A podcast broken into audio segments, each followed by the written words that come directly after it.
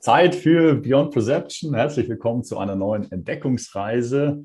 Heute in unsere Geschichte. Ich bin der Simon und darf zu diesem Gespräch ganz herzlich Walter Haug begrüßen. Ja, äh, Walter, das ist unser zweites Gespräch. Ich stelle dich nochmal ganz kurz vor. Du bist Megalithforscher. Ja, du entdeckst permanent Neues, ja, führst ja. Äh, auch eigene Ausgrabungen durch und widmest dich ja, mit großer Hingabe und Leidenschaft äh, der Aufgabe, die eigene Hochkultur zu entdecken. Ja, also ich freue mich, dass wir uns hier wieder treffen. Ja, herzlich willkommen, Walter. Ja, grüß dich, Simon. Wir haben ja schon mal die äh, Gelegenheit gehabt, uns auseinanderzusetzen mit äh, Chronologie und Megalithik. Hm. Hm. Und äh, ja, gut, wir versuchen heute äh, mal äh, in die Chronologiekritik und Rekonstruktion einzusteigen, was ja ein wirklich ein schwieriges Thema ist. Und da habe ich auch so einige Entdeckungen gemacht. Also kann man sich ja ähm, selber hineinversetzen in die Materie und äh, eigene Rechnungen, Berechnungen anstellen. Und äh, ja, also ich gehe mal am besten äh, mit äh, Immanuel Wilikowski in die Sache rein. Also das war derjenige, der in, ja, ja. Äh, also nach dem Zweiten Weltkrieg äh, bekannt wurde in den USA hauptsächlich und dann halt eben auch in Europa. Ich zeige Ihnen gerade mal.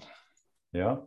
Und also vielleicht noch für die, für die Zuschauer einfach noch so, also das, was wir uns so überlegt haben für heute, eigentlich nochmal so, sag ich mal, es gibt auf der einen Seite eben diese offizielle Geschichtsschreibung und auf der anderen Seite eben ganz viele Evidenzen oder andere Perspektiven, oder? Und ähm, da, da, ja, scheint es dann tatsächlich eine Diskrepanz zu geben, aber teilweise sind die verschiedenen Perspektiven auch unterschiedlich, oder? Deswegen äh, ist das teilweise ganz ja, so ein bisschen unklar vielleicht für den Laien, der sich damit nicht so auskennt, ja, wie man denn da ähm, also Durchblick gewinnen könnte.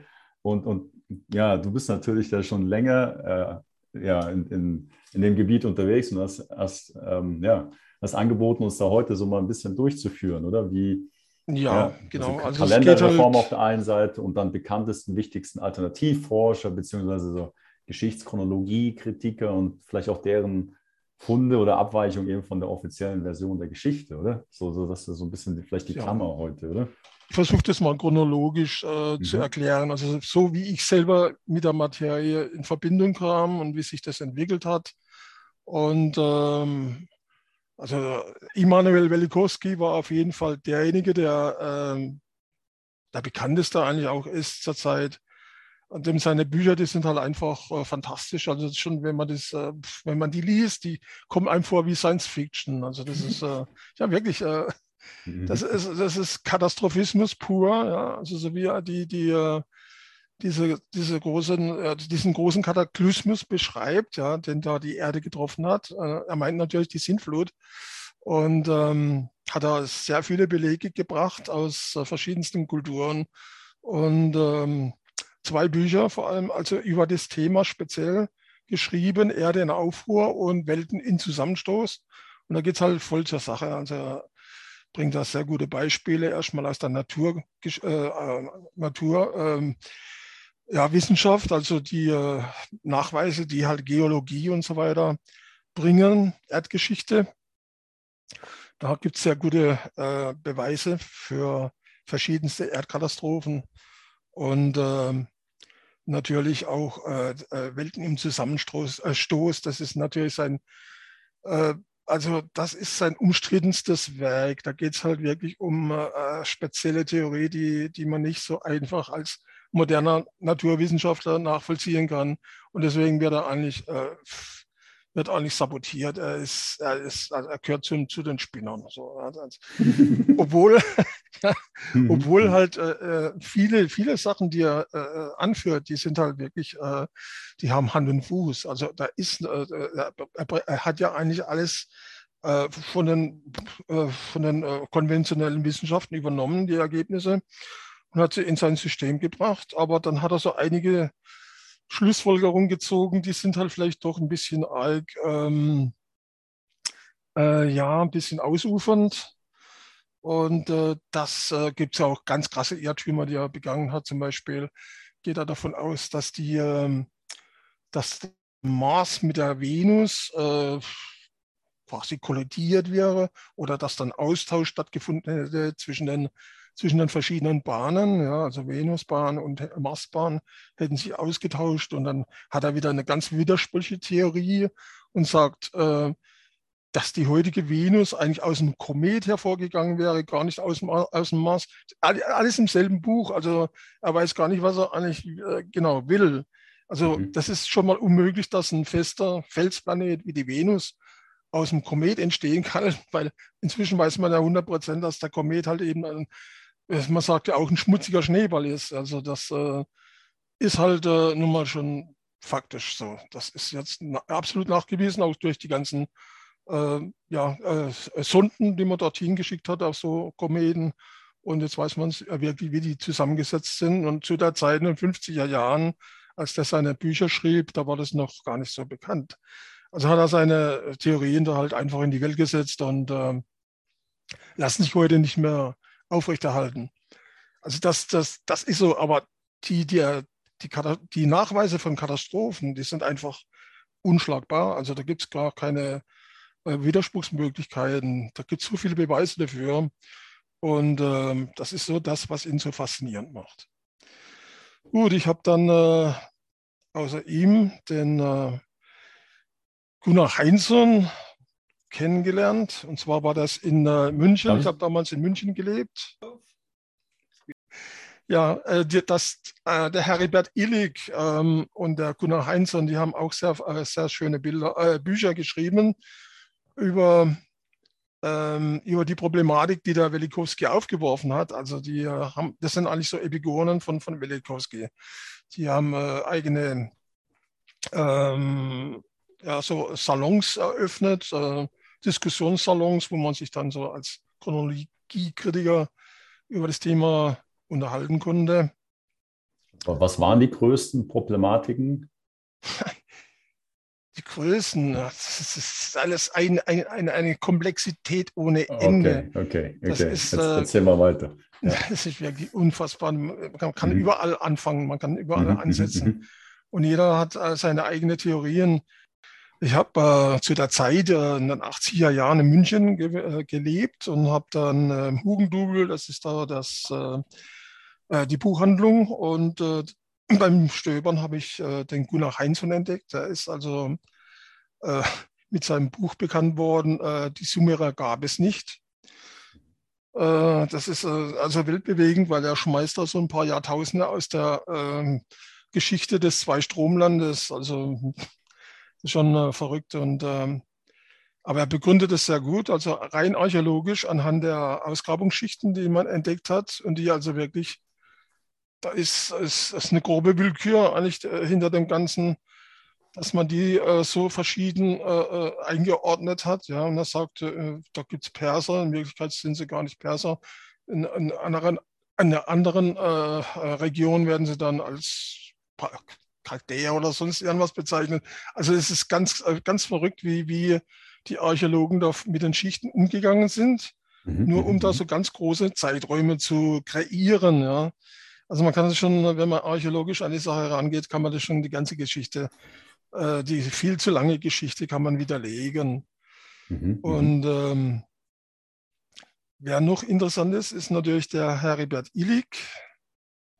Mhm. Sieht man den jetzt? Okay. Ja, genau, Zeitensprünge. Zeitensprünge, das ist also sein Magazin, das er da der, äh, alle Jubeljahre da mal veröffentlicht. Und äh, ich habe ähm, also sein Buch gekauft. Äh, das war die veraltete Vorzeit. Das ist auch sehr interessant, indem er halt einfach die ganze Geschichte, äh, die äh, Vorgeschichte, nicht die Frühgeschichte, sondern die Vorgeschichte auch archäologisch ähm, widerlegt, die ganzen langen Zeiträume und vor allem halt, was ja eigentlich auch nachweisbar ist, dass, dass in der Steinzeit schon Eisenzeit, äh, Eisen äh, bekannt gewesen sein muss. Und da gibt es einige Belege, natürlich vor allem äh, die ägyptische Geschichte. Er sagt halt, dass die äh, Pyramiden Ägypten unmöglich in der Kupfersteinzeit entstanden sein können. Einfach weil das Werkzeug äh, Kupfer überhaupt nichts taugt. Und auch wenn man jetzt Obsidian hernimmt, so dieses harte Gestein, es einfach nichts taugt, um, um äh, diese Pyramidenblöcke her, herzustellen jedes Kind weiß ja, dass das Kupfer ja schon an, an Holz äh, verbiegt und so weiter. Und so geht es dann äh, durch die ganzen Geschichtsepochen, äh, die es in der Vorgeschichte gibt, in Europa auch. Und äh, widerlegt eigentlich alles. Also die, die Grabformen, die man findet in, im frühen Europa, äh, die haben ja eigentlich, also die, die äh, Dolmen oder genau die Dolmen, das sind ja die Grabkammern, die vergleicht da jetzt halt eben auch mit, mit etruskischen ähm, Grabdenkmälern und so weiter und meint halt, das ist alles so dieselbe Epoche im Endeffekt. Also von der technologischen Entwicklung her nimmt es halt einfach äh, von der technologischen Seite und sagt, also da gibt es äh, solche technologischen Diskrepanzen, die eigentlich nur durch die falsche Chronologie entstanden sind, dass man da Zusammenhänge einfach auseinandergerissen hat. Und äh, ja, es gibt halt äh, äh, diese, diese, diese Diskrepanzen, äh, die nicht erst durch Welikowski und ähm, ja, äh, äh, durch Welikowski und durch Heidensohn und durch Illig herausgefunden wurde, sondern es geht schon ziemlich weit zurück ins, ins, ins Mittelalter, also in die, die Renaissancezeit auf jeden Fall. Aber da kommen wir später noch drauf zu sprechen. Äh, ich bleibe jetzt gerade mal bei, bei der Linie äh, mhm. Heinsohn Illig. Also ich bin äh, zum äh, zu Illig gekommen, indem ich halt einfach sein Buch gelesen habe. Und äh, einfach einen Artikel geschrieben habe und habe den an seine Zeitensprünge geschickt und äh, auch mit der äh, kritischen Stellungnahme, dass es da halt eben also Diskrepanzen gibt in den Entdeckungen, die wir gemacht haben. Also zu der Zeit war es eigentlich ich, ich der Einzige, der in, der in der Sache geforscht hat mhm. und habe da eben Diskrepanzen gefunden. Äh, äh also Kern sind äh, megalithische Monumente, die werden sehr früh datiert, 7000 Jahre alt. Und bei uns stehen sie eben in Steinbrüchen drin. Und diese Steinbrüche haben Schraffuren, äh, die eindeutig mit Eisenmeißeln äh, gezogen wurden. Und äh, das war so die Diskrepanz, die ich in meinem Artikel dargestellt habe. Und der Artikel wurde auch veröffentlicht. Und daraufhin hat sich der hier im Bild zu sehen links der Eugen Gabowitsch gemeldet bei mir Mhm. Und der äh, ist der Vertreter damals gewesen von äh, Fomenko. Also der mhm. Fomenko mhm. ist äh, der, der die äh, in Moskau ein ganzes Institut äh, geleitet hat. Ähm, nur, äh, also nur mit dem Thema Chronologiekritik und Chronologierekonstruktion beschäftigt. Ja, das war an der äh, Lomonossow-Universität in Moskau mhm. hat er, hat er äh, damals geforscht. Und ich glaube, er forscht noch immer. Also ich denke mal, er ist sogar noch immer in, äh, also aktiv. Okay, ah, okay. Das war mir gar nicht bewusst, dass. Ja, es ist, noch, äh, bei den Russen ist es ja? offiziell, äh, äh offizielle aha, Wissenschaft. Bei ja, uns okay. wird es, das ist so die, die schäbige Art und Weise, wie bei uns mit Wissenschaft umgegangen wird. Mhm. Wir haben mhm. eine, eine, eine, also wirklich eine dreckige Art und Weise mit abweichenden Meinungen wir nicht, sondern die herrschende Denkweise hat so eine mhm. also nicht ergebnisoffen, sondern ja, nicht ergebnisorientiert, eine diffamierende äh, Ergebnisoffen, nicht? Also das nicht ergebnisoffen, mhm. absolut nicht mhm. ergebnisoffen, sondern mhm. rigide, ja, ein, eingeengt in Denkmustern, die nicht in Frage gestellt werden dürfen. Das ist so das, das Thema, mit dem wir uns hauptsächlich beschäftigen. Wir, wir forschen und finden immer neue Ergebnisse, ja, die eigentlich das bestätigen, was Fomengo herausgearbeitet hat, mit seinem ganzen Institut an der Universität dort. Und ähm, ja, was, was einfach nicht anerkannt wird bei uns. Wenn du nochmal kurz, zusammen, kurz zusammenfasst, was, was, hat, was ist die Essenz von dem, was er herausgefunden hat? Ja, die, okay, die Essenz, wir sind schon beim letzten Interview drauf eingegangen. Genau, ja.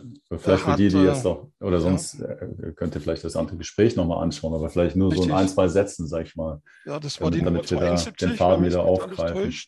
Mhm. Die Nummer 72 war das, das Interview? Mhm, genau, okay. ja, genau, genau. Da ging es halt äh, um die äh, Zeit vor, vor dem Habsburger Reich.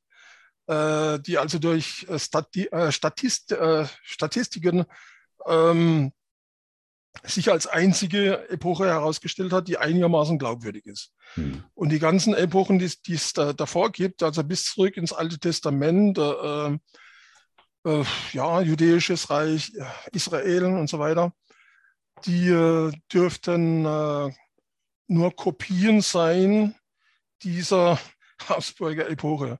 Also weil diese, diese Epochen sich ja immer spiegeln. Ja, die, mhm, mhm, mhm. Herrscher, äh, die wurden nur leicht variiert, irgendwie übernommen und dann so als Grundlage einer neuen Epoche her herangezogen.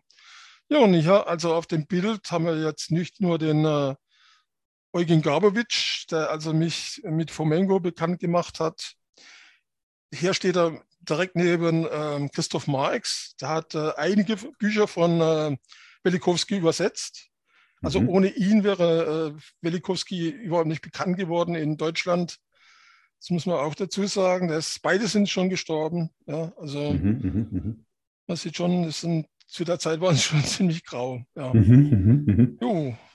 Und also denen haben wir schon einiges zu verdanken. Das ist auf jeden Fall sehr wichtig. Also mich haben sie äh, total auf den Weg gebracht. Ja, also das sind kritische Geister und äh, die lassen sich kein U für ein X vormachen.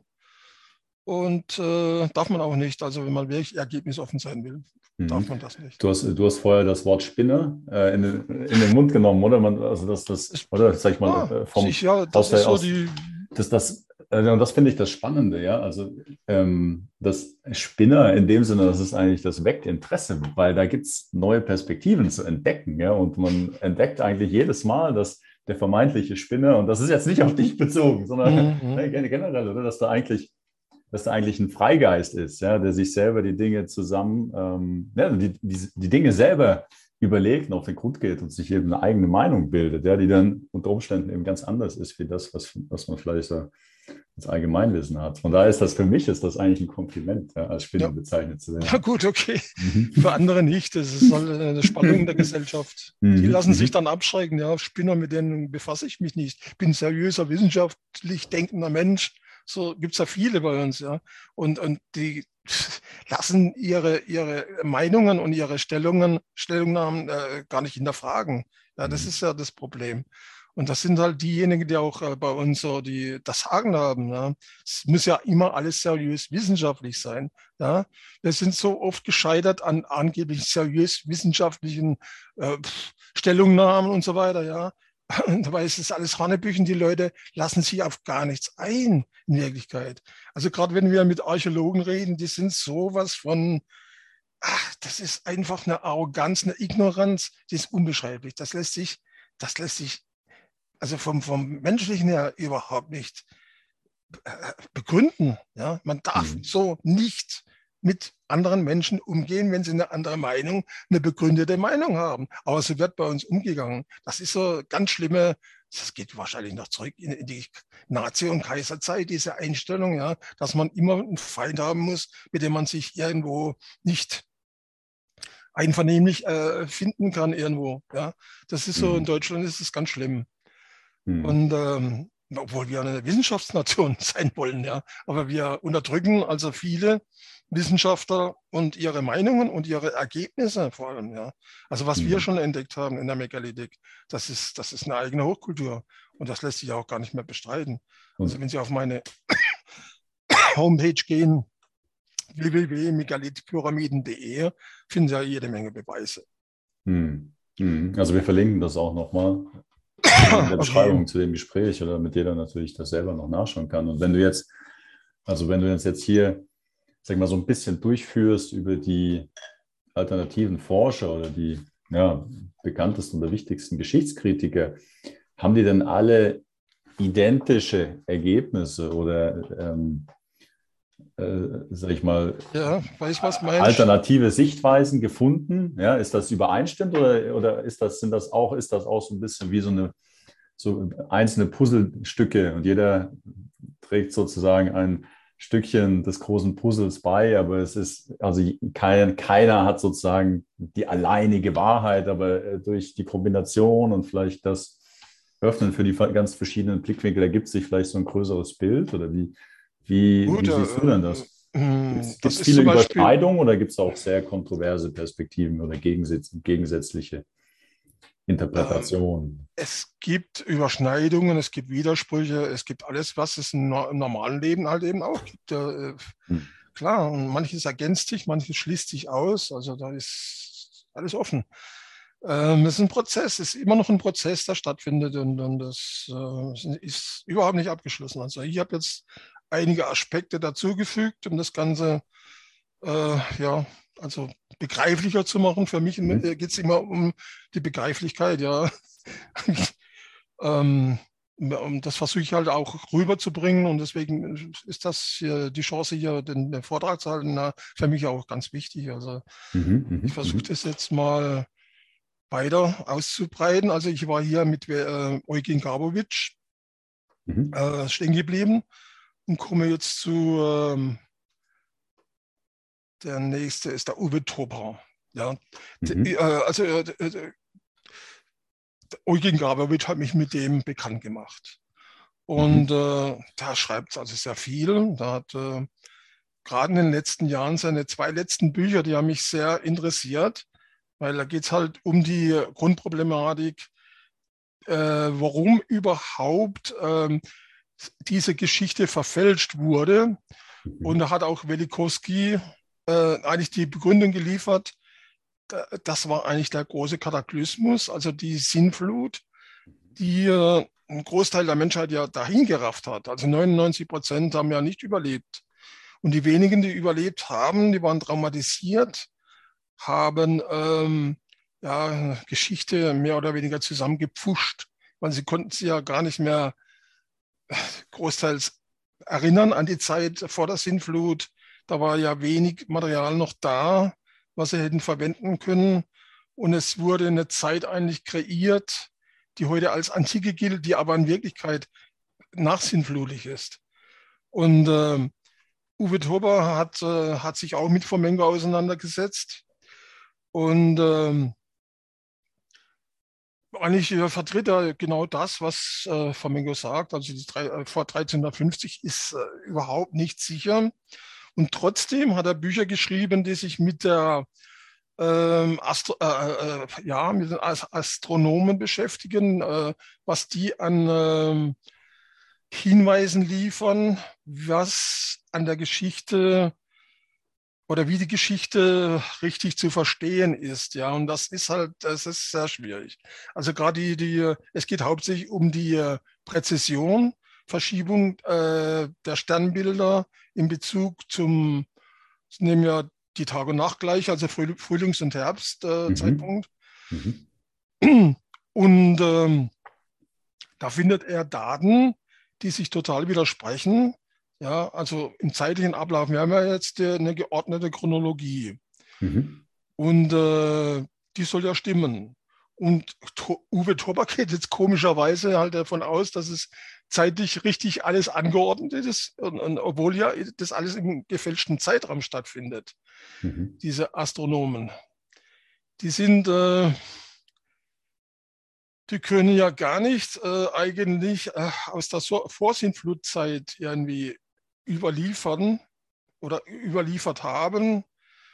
Und äh, weil die Informationen aus der Zeit äh, wahrscheinlich, ja, das genauso viel, wie, äh, genauso in der, der, Prozentsatz, wie Menschen gestorben sind, sind auch die Informationen äh, verlust, verlustig gegangen. Ja, also das, mhm. das dürfte man mal voraussetzen.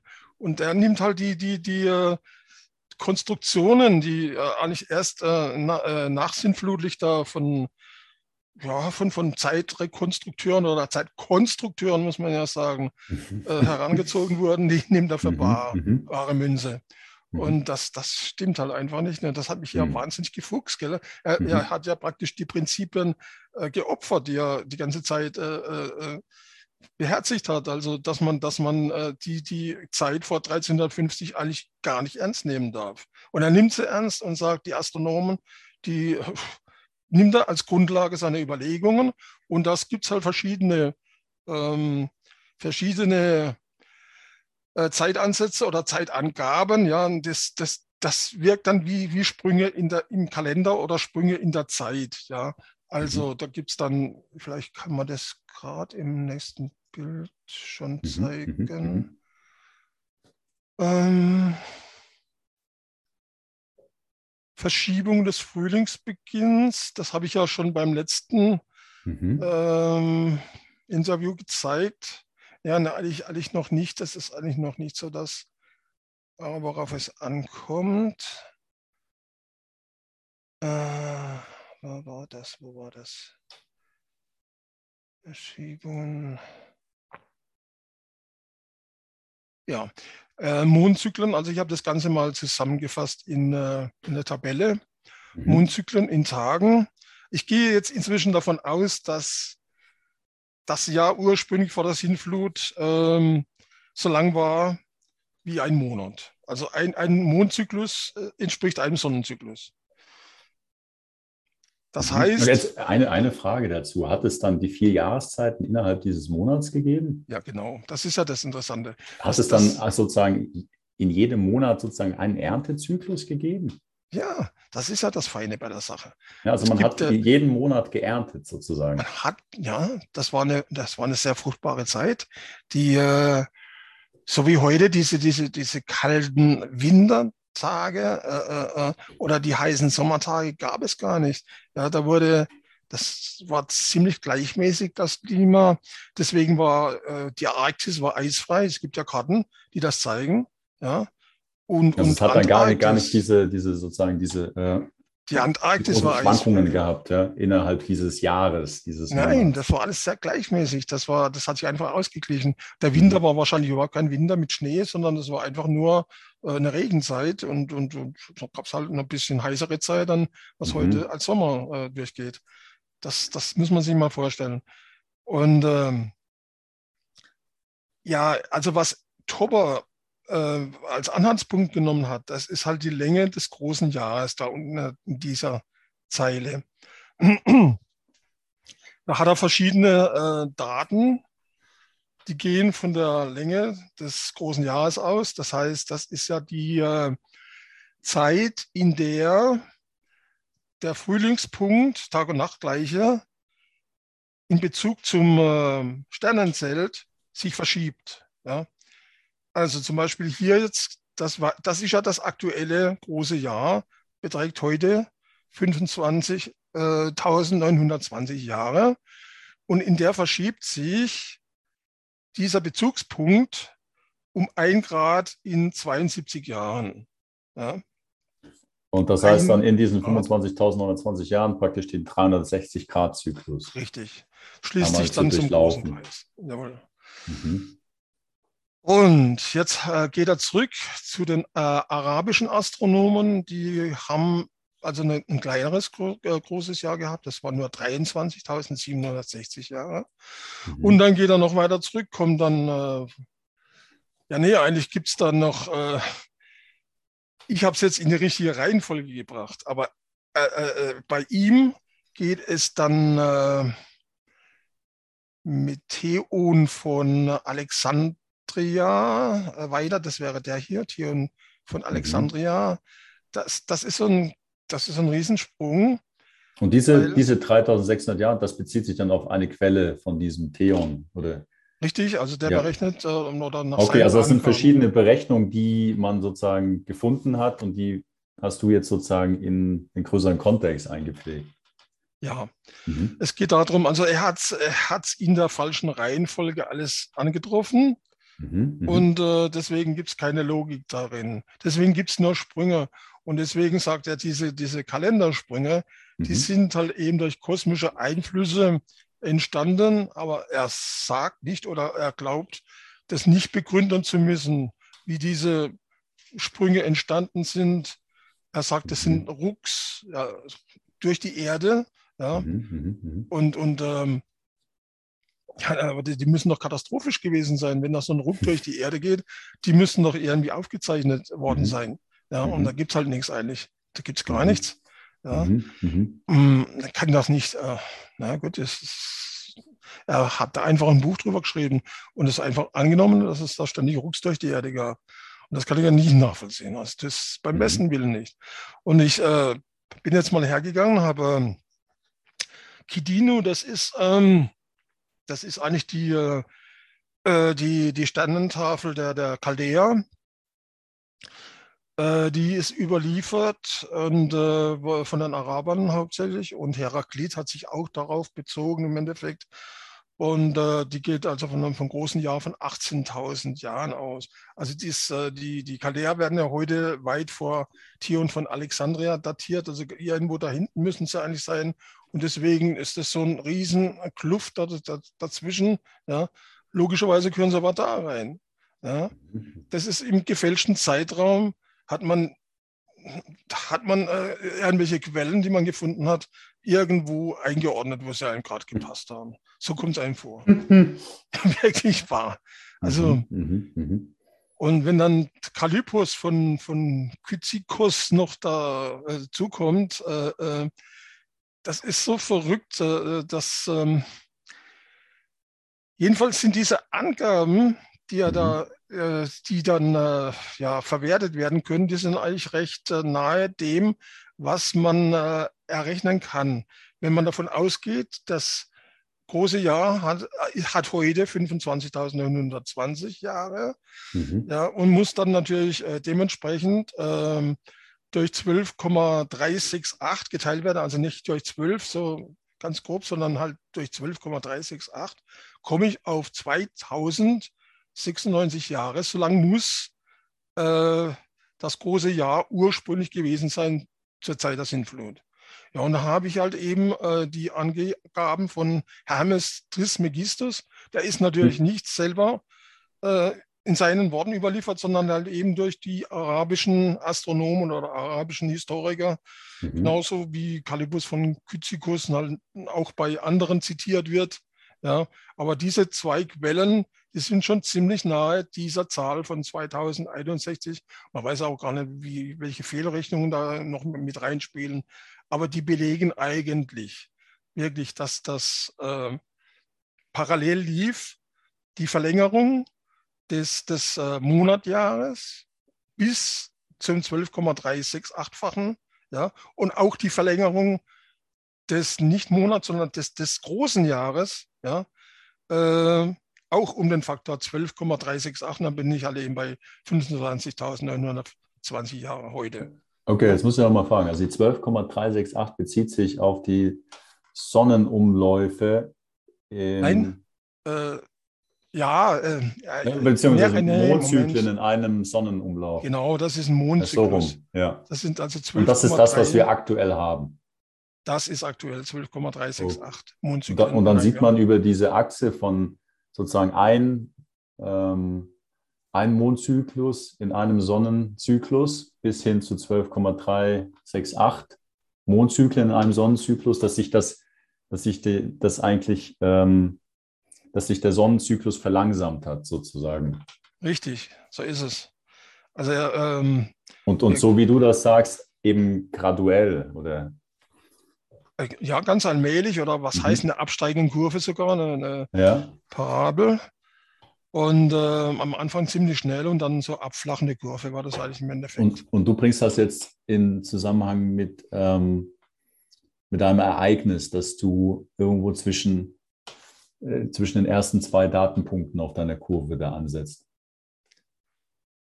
Also ähm, ja, das Ereignis muss natürlich vor also genau hier die, äh, das, das, war das, das Jahr, äh, äh, als es nur einen Monat lang war. Mhm, mh. Und äh, dann sind ziemlich schnell äh, die neuen Monde erschienen. Ja? Also hat mhm, sich das Jahr mhm. verlängert. Das haben wir ja im anderen Bild, in einer anderen Grafik, dass das hier die Verschiebung des Frühlingsbeginns beziehungsweise das Einfügen von Monaten vor der Jula, julianischen Kalenderreform. Das sind mhm, halt, mhm.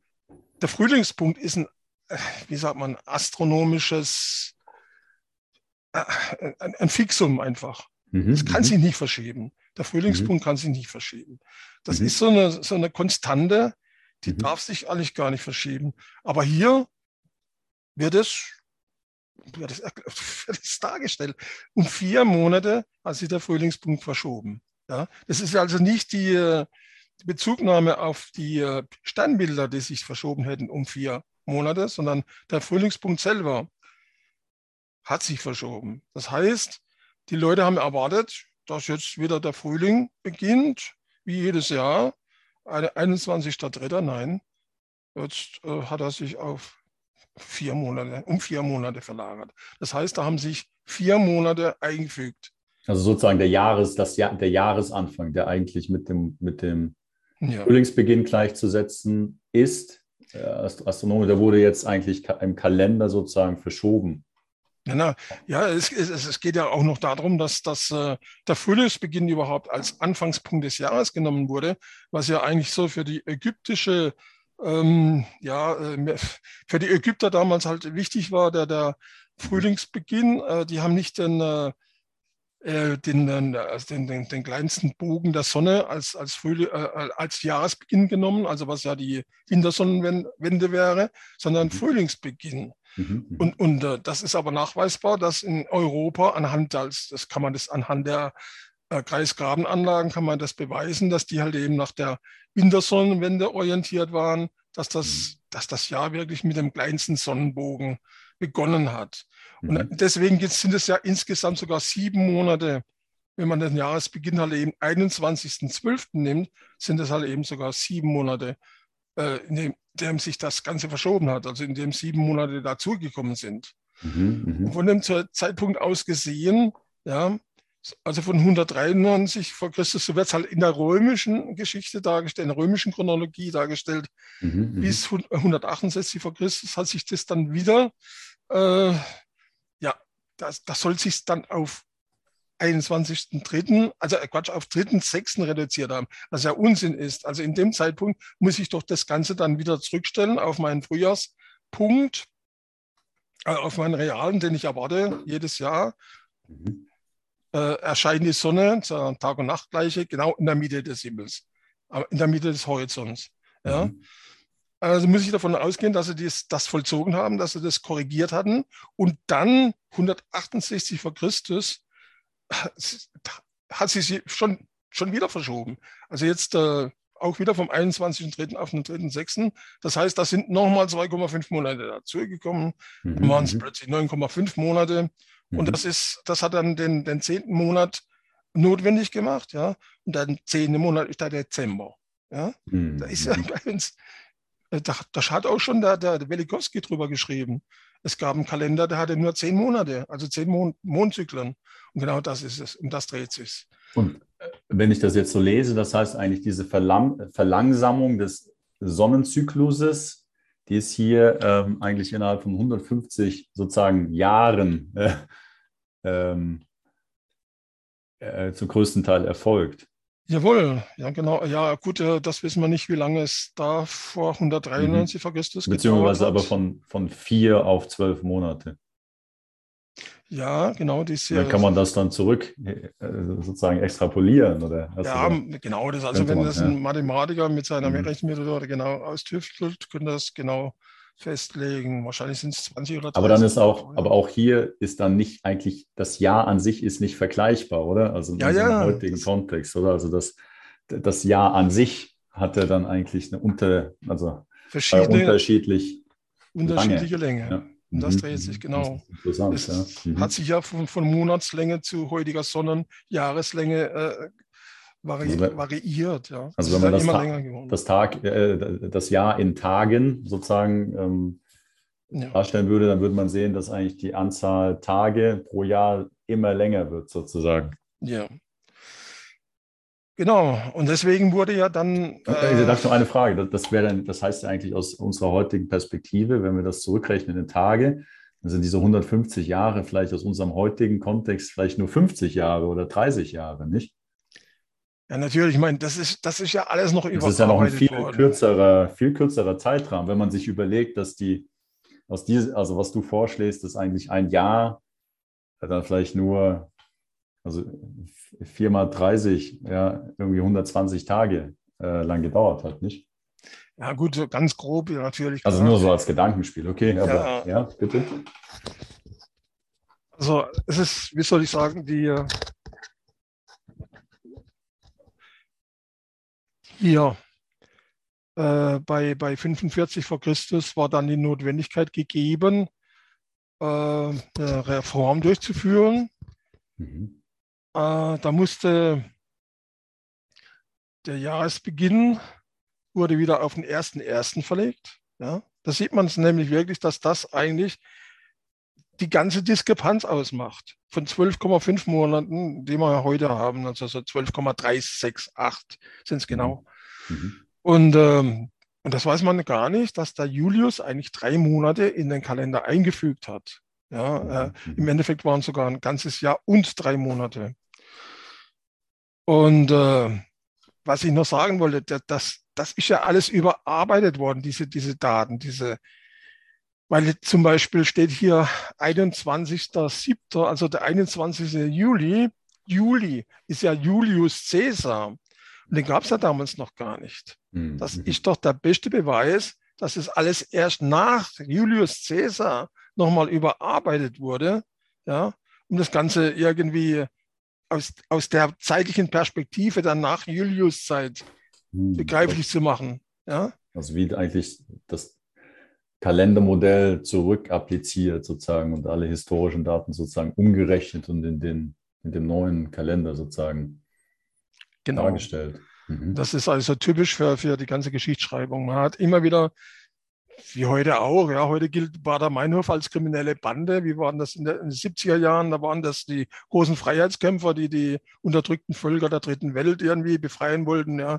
Und so, so wird es immer wieder äh, aus einer neuen Perspektive, aus einer zukünftigen Perspektive dann wieder zurück mhm. äh, äh, falsch interpretiert. Ja, so mhm, mhm findet die mhm. Welt ja immer statt irgendwo. Mhm. Und äh, die ganze Geschichtsschreibung. Mhm, mhm, Und mhm. äh, deswegen ist überhaupt nicht zuverlässig im Endeffekt, weil man hat ja ständige Umbrüche, ständige Kulturrevolutionen, die die ganze Geschichte durchziehen. Sorry, so ist es halt. Ja, also ich habe da jetzt einen 148 Jahre Zeitraum da ausgerechnet. In Wirklichkeit, wie du sagst, ist es wahrscheinlich noch, noch viel kürzer. Ja, hat ja. sich das alles ziemlich schnell ereignet. Und ähm, ja, gut, es gab dann halt 1583 nach Christus die gregorianische Kalenderreform, in der angeblich zehn Tage reduziert werden soll, mussten. Mhm. Ja, und jetzt äh, ist ja das, äh, dieses Datum eigentlich die Grundlage, um dann zu beweisen, dass, also wenn, wenn hier zehn Tage Missweisungen sich summiert haben, ja, mhm. angeblich alle 163 Jahre oder so, ein Tag, da kann man das ja zurückrechnen. Dann müsste also die äh, letzte Reform beim Nizäischen Konzil um 300 irgendwann da stattgefunden haben. Das wäre dann der Beweis dafür, dass die Geschichte wirklich so lang ist. Ja? Mhm. Und ähm, ich frage mich also wirklich, ob das, ob das da, der Grund war für die äh, gregorianische Kalenderreform. Denn was wir eigentlich jetzt komischerweise haben im Kalender ist doch dass der erste erste, also der 1. Januar, gar nicht mit der Sommer, äh, Wintersonnenwende übereinstimmt, sondern dass er vom 21.12. bis zum 1. Januar ja doch eine Lücke ist von ach, grob auch wieder zehn Tagen. Ja? Mhm. Ob da nicht äh, diese zehn Tage in den Kalender eingefügt wurden. Der hier, der Neumond, Jahresbeginn 1.1., da, da war das wahrscheinlich noch okay. Ja, da hat es übereingestimmt, die, die, ähm, Sommer, also die Wintersonnenwende. Und, äh, und das ist ja auch immer ein Verbund mit, mit Neumond. Und äh, ja gut, äh, das, das, das, das begreife ich jetzt überhaupt nicht, warum das äh, ja, ne, muss ja eigentlich der Neumond, da müssen wir noch weiter einsteigen in die Materie. Das ist äh, mit dem Neumond und äh, mit den Mondphasen habe ich mich noch gar nicht beschäftigt. Also, mhm. aber es ist so offensichtlich, dass die Tage äh, mit, dem, mit, dem, äh, mit der äh, Wintersonnenwende und mit dem Neumond zu tun haben. Weil der Neumond ist eben am 1.1. erst. Und so hat eigentlich der vorsinnflutliche Kalender eigentlich auch begonnen mit Neumond. Da gibt es ähm, prima Beleg, prima Beweis. Kann ich mal zeigen. Mhm, mhm. Das ist der Horus-Kalender. Mond- und Sonnenfesttage des Himmelsgottes Horus. Mhm. Erster Tag, Neumond, Tod und Tag der Erneuerung des Horus. Mhm. Und dann mhm. gibt es einen zweiten Tag, ist Geburt des Horus, Wiedergeburt. Das ist eigentlich die Wiedergeburt der Sonne zur Wintersonnenwende. Mhm, mh, ja, mhm. nicht mehr, also damals noch nicht die heutige Wintersonnenwende, sondern die Wintersonnenwende innerhalb eines Monats. Mhm, mhm. ja, okay. Das ist doch der Witz bei der Sache. Mhm. Deswegen sechster Tag, soll, äh, Halbmond Senut, äh, dann kommt der Halbmond und dann kommt am 15. Tag der Vollmond, also genau in der Monatsmitte. Und das mhm. wurde als Vereinigungsfest gefeiert. Und das kann ja nur die Sommersonnenwende gewesen sein, also der Zeitpunkt, zu mhm. dem die, äh, die Sonnenkreise, am, der Sonnenkreis am größten war. Die, äh, die, die Sonnenkreise werden ja äh, zur, äh, zur, Sommer, zur Wintersonnenwende werden sie immer kleiner, bis zum kleinsten Kreis am Himmel, mhm. Himmelsbögen. Mhm. Und der größte Kreis ist halt eben zur Sommersonnenwende. Und das wird als Vereinigungsfest gefeiert. Und das war im Endeffekt äh, die Vereinigung von Mond, Gott, Göttin und äh, Sonnengott. Ja? Mhm. Wird zum Beispiel bei äh, in Stonehenge wird ja das äh, sehr gut dargestellt. Ähm, Zeige ich doch gerade nochmal. Mhm. Das ist Stonehenge. Und da hat man dieses äh, Hufeisen, sagt man heute dazu. Mhm. Im Endeffekt ist es die Mondsiegel und äh, den äh, Einfallswinkel der Sonne zur äh, Sommersonnenwende, also der höchste Kreis, der höchste Sonnenkreis am Himmel. Mhm. Scheint die Sonne direkt ins Zentrum der Anlage. Mhm. Das ist die Vereinigung von Sonnengott und Mondgöttin. Äh, bei den Ägyptern ist es ja die Isis und die wird ja auch dargestellt wie der Horus. Zeige ich dann gerade nochmal. Mhm mit, diesem, mit dieser Krone auf dem Kopf. Also man hat da meistens, äh, also die Isis hat das vor allem, der, die Mondsichel und in der mhm. Mondsichel drin ist die Sonnenscheibe. Mhm. Und ähm, die Vereinigung von Sonne und Mond zur Sommersonnenwende. Das war das höchste Fest überhaupt, aber mhm. halt eben jedes, jeden Monat schon gefeiert, zur Monatsmitte. Mhm, mhm. ursprünglich. Und hier hat man es auch bei den Babyloniern, warum der Horus-Falk ja eigentlich als Symbol oder als Himmelsgott genommen wurde. Den, dem seine zwei Augen, also die Augen eines Falken, äh, die sind ja bekannt, dass ein Auge sich da schließen kann, ja, so mhm. ganz willkürlich, so geht es praktisch bloß bis zur Hälfte. Das Lied des Falken, ja, das Augenlid mhm. des Falken öffnet sich so, schließt sich da wie und so weiter, ganz unabhängig vom anderen Auge. Also so. Hm, okay, also das eine ist die Sonne, der, das andere Auge der Mond sozusagen. Ja? Genau. Mhm, oh, mhm. ja, Sonne, der Mond. Mhm. Deswegen hat man den Horus als Himmelsgott genommen. Der hat eigentlich wirklich beide Zyklen in einer Person vereinigt, Sonnenzyklus und Mondzyklus innerhalb eines Monats. Deswegen der Horuskalender, der hm, wirklich ganz genau äh, diese, diese, äh, dieses Fest, also dieses Vereinigungsfest mhm, mhm. durch den Horuskalender, Horuskalender dokumentiert hat. Ja.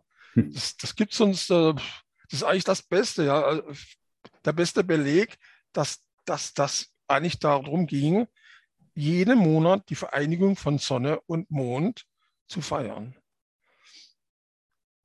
Und äh, in Stonehenge wurde das auch anscheinend jeden Monat gefeiert und heute geht es halt nur noch an einem einzigen Tag im Jahr. Ja. Mhm, mh, mh, mh. So war das ursprünglich. ja, spannend.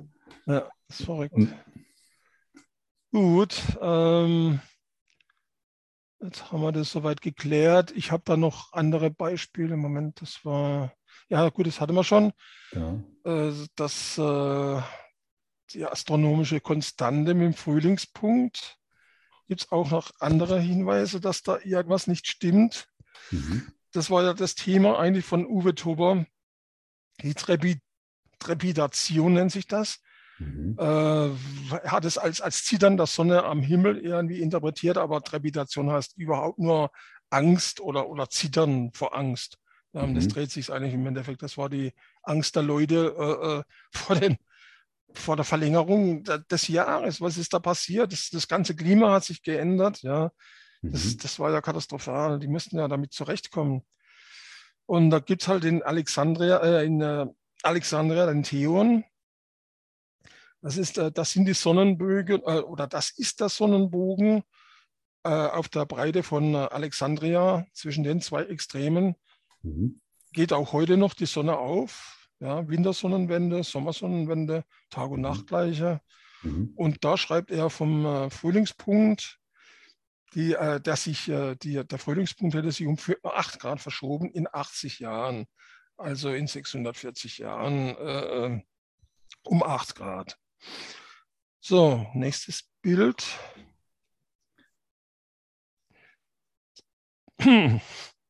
Also jetzt könnte man, hier habe ich es jetzt mal schon aufgezeichnet, mhm. so ein Bogen verschiebt sich bis dahin. Äh, Im Rücklauf verschiebt er sich dann auch wieder um 8 Grad in Verhältnis zum, zur Tag- und Nachtgleiche.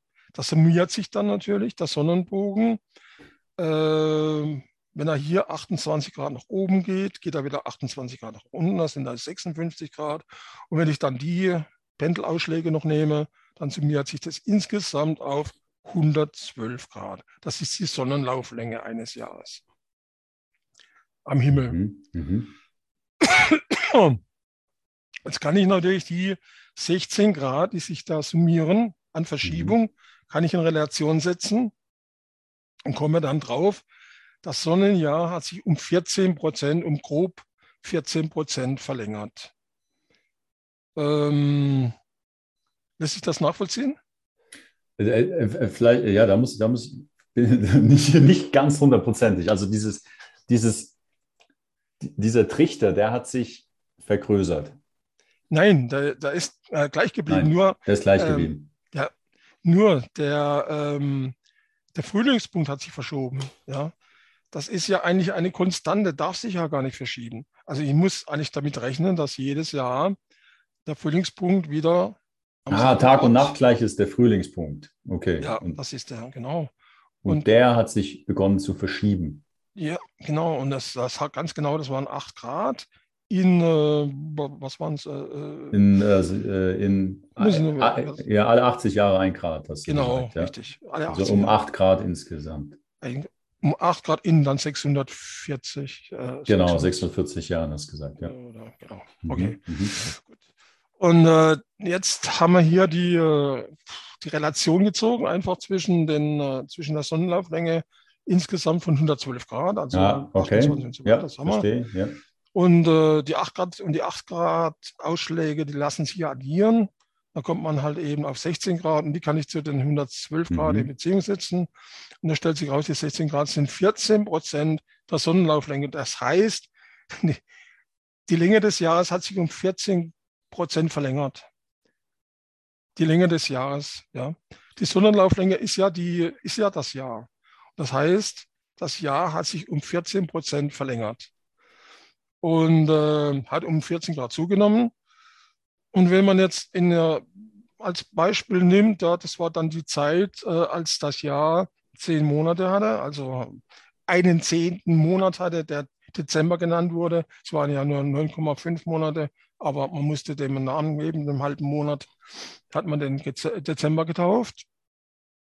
Und dann muss zu der Zeit, muss das Jahr, also zu dem Zeitpunkt muss das ja um 1,25 Monate zugenommen haben. Ja? Als, das, als die das letzte Mal die Tag- und Nachtgleiche beobachtet haben, da war das anscheinend noch alles in Ordnung. Ja? Die astronomische Konstante hat gestimmt, Tag- und Nachtgleiche ist genau in der Himmelsmitte gewesen. Ja? Und jetzt kommt diese Verschiebung da, insgesamt dann um 16 Grad.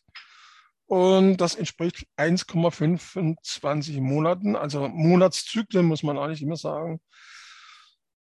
Ja, ah, jetzt, jetzt, jetzt kann ich es, glaube ich, nachvollziehen. Also, das, also ausgehend von dem ursprünglichen Maß ähm, hat jetzt die Tag- und Nachtgleiche nicht mehr stattgefunden wo man sie erwartet hat, sondern man musste beginnen, das Jahr zu verlängern, damit man, damit man äh, wieder, ähm, dass die Sonne wieder am gleichen Punkt steht, sozusagen. Richtig. Also mehr Tage einfüllen, sozusagen. Jawohl, jawohl, genau. Okay, okay. Ja. Und, und zu dem Zeitpunkt, wo man das äh, erwartet hätte, hat sie dann geschwankt bis zu 8 Grad.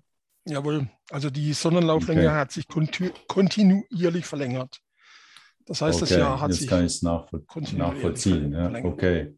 Mhm. Also man hat dann begonnen, eben Tage bzw. Monate einzufügen, ja, um wieder auf den gleichen Punkt zu kommen. Ja, die haben sich von selber eingefügt. Also die sind ja. einfach erschienen im Jahr. Im Jahr ja, ja, okay. Der, das, ich meine nur aus, aus, Kalendersicht jetzt. Ja, ja. Mhm, okay. So ist es. Gut, also jetzt haben wir das Thema auch abgeklärt. Mhm, mh. äh, was war denn noch großartig? Ja, das hatten wir schon. Wir haben jetzt gerade mhm, was. Hatten wir auch schon, ja klar, haben wir alles, alle, eigentlich alles geklärt. Ja. Also es ist wirklich so, dass, dass Spannend, die, ja.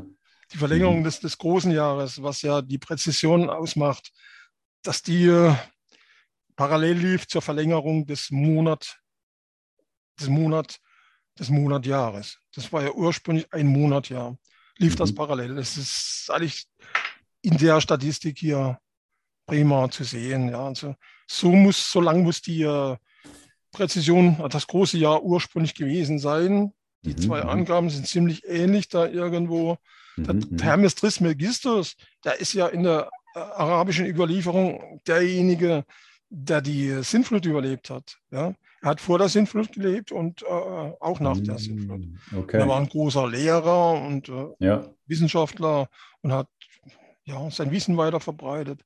Also das ist halt so. Und kannst du jetzt, also du bringst diese, äh, diese, diese Verlängerung des Sonnenzykluses mit der Sintflut in Verbindung. Und ja. kann, man, kann man die, äh, wie datierst du die, wenn, wenn das möglich ist?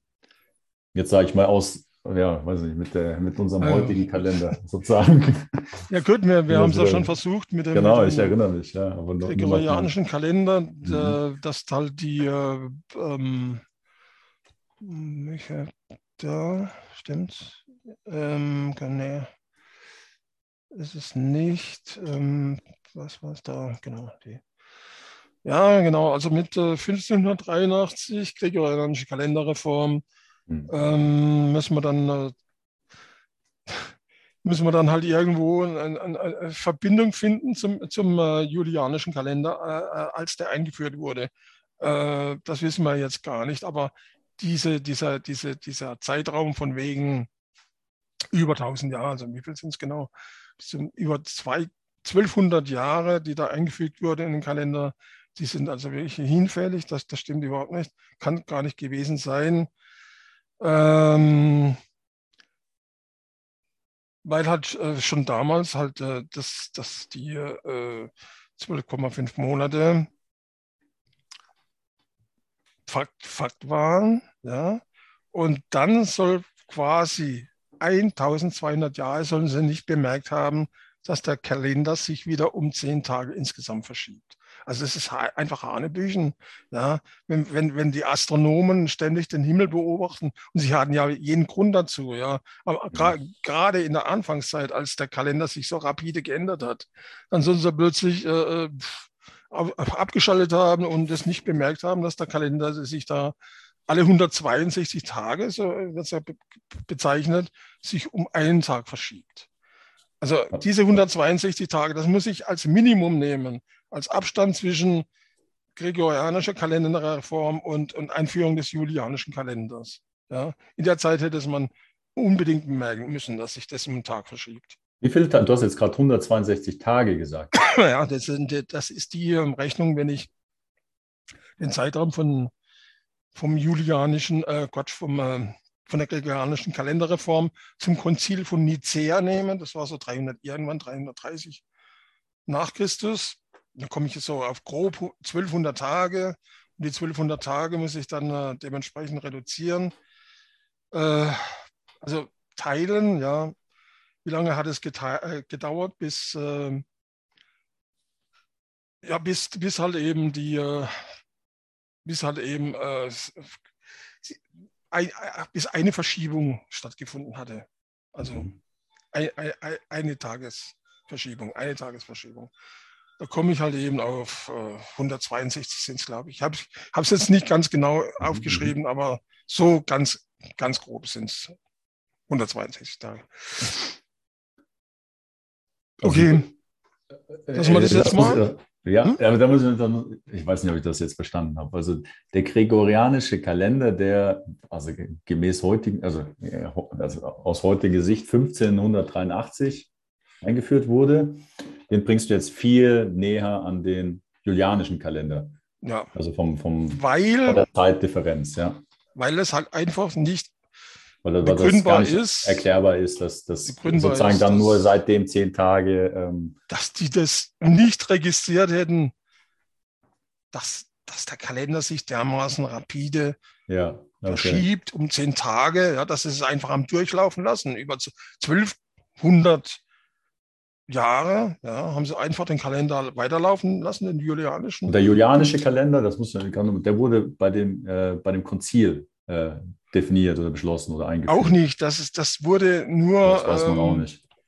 Nein, die haben den äh, nur als, äh, wie soll man sagen, da gibt was gab es da? Ähm, äh, ich weiß jetzt nicht mehr, warum ja, sie da ausgerechnet sind. Das, das Konzil von Nicea daher genommen. Da gab es auch eine Art von Reform.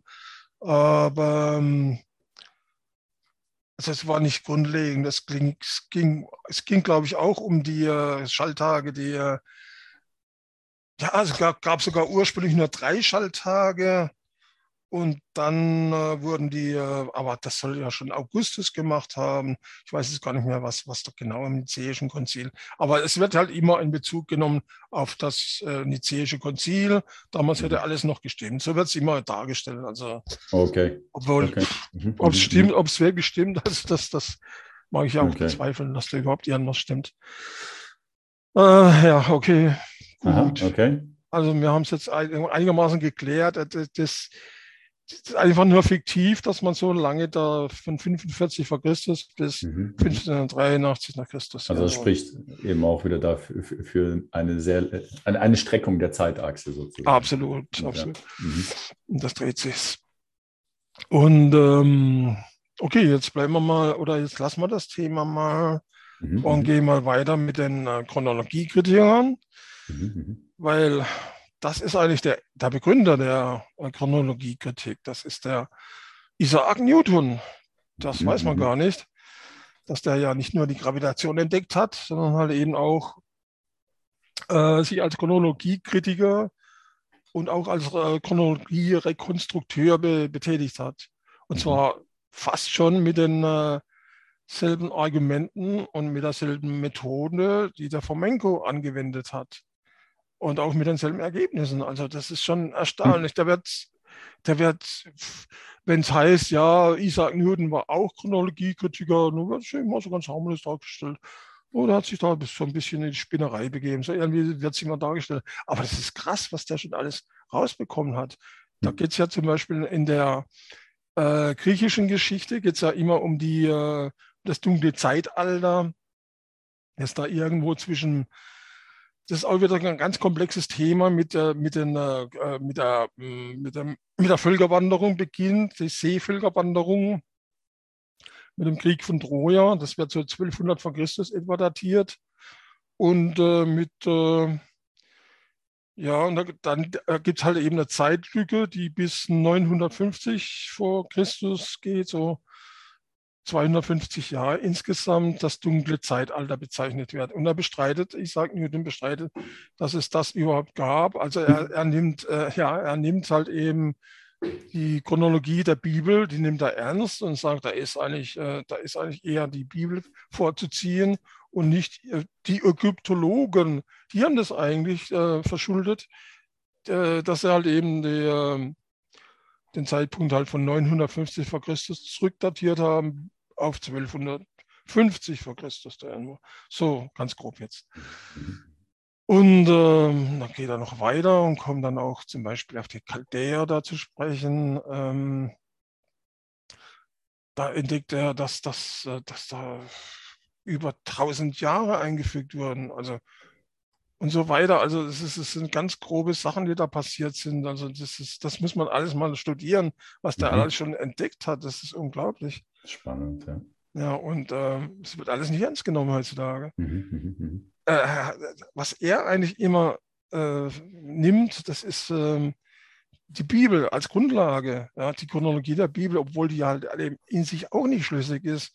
Da gibt es mhm. auch Verdoppelungen, da gibt es auch ähm, ja, Missverständnisse und Fehlkalkulationen in der Chronologie. Das hat ja der Esra dann zu, äh, zu verschulden. Der hat ja die ganzen Tora-Rollen hergenommen, hat sie in eine zeitliche Ordnung gebracht und da sind wahrscheinlich diese Verdoppelungen und Verdreifachungen der Epochen entstanden. Also wenn man jetzt gerade die ersten drei Epochen hernimmt in der Bibel, das sind die Patriarchen, die Richter und die Könige.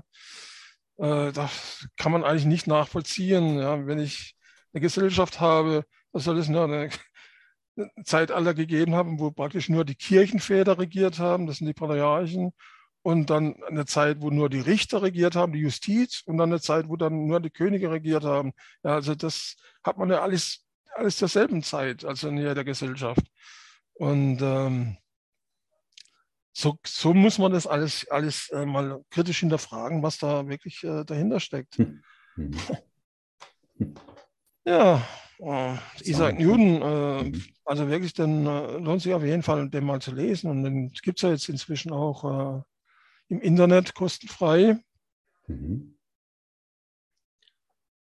Das ist der ähm, Wilhelm Kammeyer, der hat im Dritten Reich gearbeitet, aber wurde von den Offiziellen auch ignoriert, weil das war auch viel zu verrückt und viel zu revolutionär, was der halt eben herausgefunden hat. Aber er hat sich eigentlich auf Isaac Newton bezogen.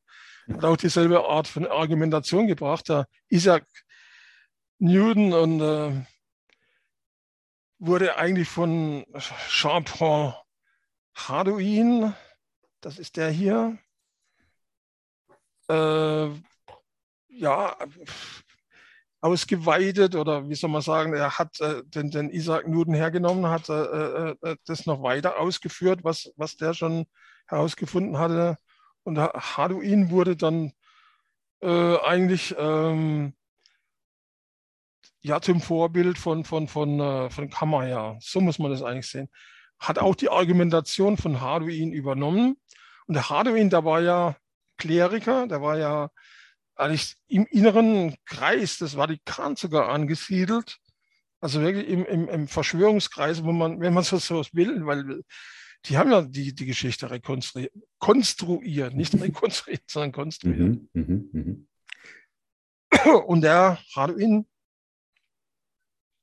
der war eigentlich ähm, ja, vom, vom Vater her äh, Bibliothe äh, Bibliothekar und hatte ein sehr umfangreiches Wissen, Buchwissen und hat als Katholik äh, gegen die Humanisten argumentiert.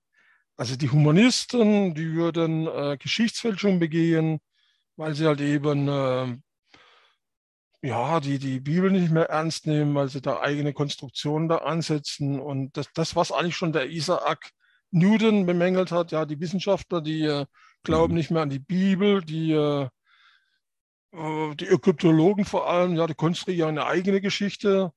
Und das ist ja wirklich das, das große Manko, was auch Heribert Illig dann wieder problematisiert hat, ja, weil, weil das, äh, die Ägyptologen, die haben ja wirklich die äh, Geschichte völlig gestretcht. Ja. Da, da, wurde halt eben aus, aus einer Zeit, das hat der, der Heribert Illig dann in seinem Buch Wann lebten die Pharaonen, prima herausgearbeitet. Immer also technologiegeschichtlich, wann können die Pyramiden entstanden sein? Nur in der Eisenzeit. Und das ist halt eben äh, mindestens 1500 Jahre später. Ja. Und äh, so geht es halt ständig weiter. Der hat alles da herangenommen, die Glasherstellung, Entwicklung des Schiffbaus und so weiter, hat lauter Sprünge entdeckt. Ja und nie akzeptiert, so wie Topon das akzeptiert hat, die Sprünge, die Zeitsprünge, ja, hat sie in, eine, in, eine, in, eine, in, ein System gebracht und äh, dann konnte er aus der ägyptischen Geschichte äh, ja, pff, nahezu 2000 Jahre rausstreichen. Ja, also 2000 Jahre. Hm. Und äh, das ist wahnsinnig, aber es ist absolut nachvollziehbar. Das ist alles nur den Ägyptologen zu verdanken, dass wir so eine lange ägyptische Geschichte haben. Hm. Und da war nämlich die ägyptische Geschichte, wurde nämlich zur Basis äh, aller Vorgeschichtschronologien. Ja. Hm. Da wurde, wenn in äh, Norddeutschland oder irgendwo in einem Grab, ein Hühnengrab, eine ägyptische Feuillance, Perle gefunden wurde, ja.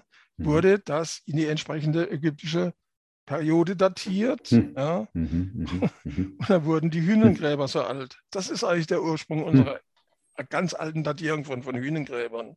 Hm. So, so.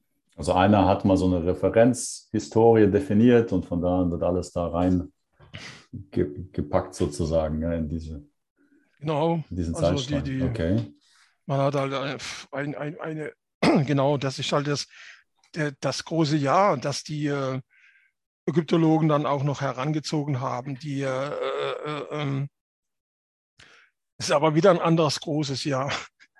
Das hätte, das hätte sich an Sirius orientiert, an den Aufgängen des Sirius.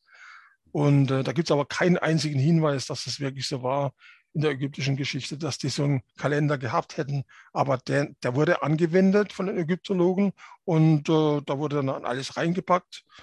Und äh, da hat man halt eben die, die Pharaonen dann auch verdoppelt und verdreifacht und vervierfacht und was weiß ich wie viel. Ja, es ist Hanebüchen, was da alles stattfand. Das ist ganz schlimm. Ah, sorry. Ja, der, der, der, wie schon gesagt, der äh, Haduin hat sich mit den äh, Humanisten auseinandergesetzt, hat also Diskussionen geführt und so. Ihr könnt gar nicht recht haben, ihr seid Geschichtsfälscher. Und so hat eigentlich auch der, der äh, Wilhelm Kammeyer dann äh, im Dritten Reich da zu der Zeit halt eben auch argumentiert, äh, die Humanisten sind eigentlich die großen Geschichtsfälscher. Ja, also wie wenn es die Katholiken nicht wären, sondern die Humanisten. Aber der Haduin hat es ja dann selber mit der katholischen Kirche äh, zu tun bekommen, weil das, das, die haben ja gesehen, da, da bringt er revolutionäre Sachen da zum Vorschein. Also wenn ich die Humanisten in Frage stelle, die, die Chronologie, die die Humanisten vertreten, ja, dann, dann, dann habe ich überhaupt nichts mehr im Endeffekt, weil ich, dann kann ich das genauso auf die herrschende katholische Lehre der irgendwo anwenden. Ja, und so hat sich das alles ähm, gegen Harduin gewendet, ja, und er wurde dann auch seines Postens enthoben und so weiter. Also, das sind immer dieselben Schicksale. Ja, okay, mhm. das war mhm. Harduin. Mhm, mhm. Und äh, da wurde dann aber auch von Edwin Johnson wieder aufgegriffen. Der hat um 1880 rum da so seine Bücher veröffentlicht. Da geht es um die ersten Christen, Antiqua Armada. Er hat die ähm, ähm, ja, Moment, was ist eigentlich so das Verrückte? Ja, das ganz absolut Verrückte ist eigentlich, äh, äh, ähm, dass er sagt, die katholische Kirche oder die Kirche an sich, die gibt es erst mit den äh, Konzilien von, äh, na, Trident, die tridentinischen Konzilien. Die fanden so um 1530 statt, in den Alpen da in der Schweiz. Haben die sich versammelt, die Kirchenoberen, äh, und haben da erst die Kirche gegründet, so wie wir sie heute kennen, sagt er. Vorher gab es die gar nicht in dem Sinne. Und ja, ja, es ist verrückt, das ist verrückt, das ist völlig verrückt. Aber es, es passt alles in eine viel kürzere Chronologie. Da, da, da kann es nämlich auch gar nicht viel anders gewesen sein. Also wenn, wenn da gar nicht viel Zeit bleibt für erstes Christentum und, und was war äh, die, die, wenn die katholische Kirche erst um 1530 mit den Beschlüssen der, der, der Kirchenoberen da gegründet wurde, kann vorher auch nicht viel gewesen sein. da gab es da gab's wohl Bibeln und äh, alles Mögliche, aber auch in verschiedensten Fassungen. Ja. Also das kennt man ja auch, dass es da verschiedenste Fassungen gab. Und äh, was wurde alles herausgenommen, was wurde alles hinzugefügt ist alles nichts Festes, ja, es, hm. wie, es, wie es dem Zeitgeist entsprach, hm. der herrschenden Lehre, wurde es gehandhabt. Ähm, dann muss, dann muss ich nur erwähnen, das ist der Roman Landau. Der hat mich auch äh, mit seinen Büchern äh, auf die Spur gebracht, dass eigentlich wirklich es darum geht, äh, zurück zur Bibel zu kommen, was da an Informationen drin sind. Ja, das darf man einfach nicht äh, äh, ignorieren. Ich habe ja die, die, die, die Liste der Patriarchen nach der Sintflut, äh, die immer älter werden. Das heißt, die haben biologisch immer noch dasselbe Alter, aber ihre Jahre, also dadurch, dass das immer mehr, äh, dass das Jahr sich immer mehr verlängert, haben sie eigentlich eine, eine immer kürzere Lebenserwartung. Ja. Sie mhm. werden äh, äh, sie werden nicht mhm. älter, sondern halt eben, wenn, wenn, wenn äh, Noah noch Also eigentlich 900 die gleiche Anzahl Tage sozusagen, aber auf einmal sind das viel mehr Jahre, weil das. Genau, ähm, also das, da, wenn der Noah noch 900 viel weniger Jahre, Jahre dann so rum, ja, viel weniger Jahre, weil das Jahr ja. eben mehr Tage hat begonnen zu beinhalten. Ja. Ja, spannend, ja. Aha. Ja. Und, und der, der äh, äh, Roman Landau hat sich auch mit jüdischer Geschichte, also hauptsächlich natürlich erstmal mit jüdischer Geschichte beschäftigt und äh, so einiges entdeckt an, an, an, alten Quellen, die dann ein ganz anderes Bild werfen auf die Genese der Germanen, wenn man so will, der Deutschen und äh, gemeinsame Ursprünge von, von Deutschen und Juden im Kaukasus. Ja, es ist ja da die Region, wo ja die Arch Noah gelandet sein soll. Ja. Äh, das sind ja so die ersten Reiche entstanden. Wie das dann äh, zu Babylon gelangt ist, das Ganze, ja, die babylonische Gefangenschaft, der Turmbau von Babylon, das ist alles so die Zeit nach der Sinnflut, da hat sich das alles erst angefangen äh, zu entwickeln. Ja. Und äh, die Zivilisation, es ist ja äh, eine komische Sache, dass das äh, zum Beispiel in der römischen Geschichte die Sinnflut ja nicht erwähnt wird. Die, wird, die erscheint in der Chronologie nicht. Mhm. Äh, es soll in der griechischen Geschichte einen, äh, eine Chronologie geben, das hat mir jetzt gerade der Volker äh, erzählt, der Volker Dübers, mhm, mhm. Die ziemlich ähnlich dem Alten Testament ist. Also dann, dann hätte, hätten die Griechen äh, quasi ihre Chronologie, die aber auch wieder unterschlagen wurde. Also das ist heute nicht, äh, das ist heute gar nicht mehr bekannt. Ja, das ist diese Chronologie gab mit der Sintflut, die wird halt als deukalonische Flut bezeichnet, äh, dass es diese Chronik gab. Ja? Und äh, die ziemlich ähnlich ist dem Alten Testament. Also die müssen da äh, das direkt vom Alten Testament übernommen haben, die alten Griechen. Mhm. Gut, und äh, ich bin eigentlich über den äh, Roman Landau dann halt überhaupt auf die Spur gekommen, dass man sich viel mehr um Bibel und, und Überlieferung der äh, von jüdischer Seite mal kümmern muss, was es da alles an Informationen gibt. Weiß man ja gar nicht. Hm. Gut. Und äh, deswegen bin ich da stutzig geworden, als ich in Kürnbach, da haben wir ja so einen Kern entdeckt. Das war ein ganz anderes Thema, eigentlich im Endeffekt. Äh, mhm, mhm. auf, auf, auf dieses Katzenhöfer Tor gestoßen bin. Das ist eine Inschrift äh, an der Stelle, an der früher dieses Tor stand. Also dieses Kürnbach war früher eine Reichsstadt, eine mhm. wichtige, bedeutende Reichsstadt, an, an einer wichtigen äh, Verkehrsverbindung, die es schon seit den Römern gab, an der Fernhandelsstraße, die von Mainz kam und bis nach äh, Cannstatt bei Stuttgart äh, geführt hat. Da war ein römisches Kastell. Und deswegen war im Mittelalter auch diese Reichsstadt äh, noch wichtig. Ja. Und da sehe ich dieses Datum 3000, das ist die 4 und das ist die 9 und das ist eine 6, die liegt. Also das sind die Zahlen, die der Albrecht Dürer noch verwendet hat. Da hat sie auch äh, geschrieben in seinen Texten und seinen Bildern 3496 und wird heute gelesen als 1496. Ja. Mal von den Sorgen. Ja. Jetzt äh, habe ich mich dann mit, näher mit der Materie beschäftigt. Also was gibt es da noch weitere ähm, Belege für so einen Kalender? Gibt es denn?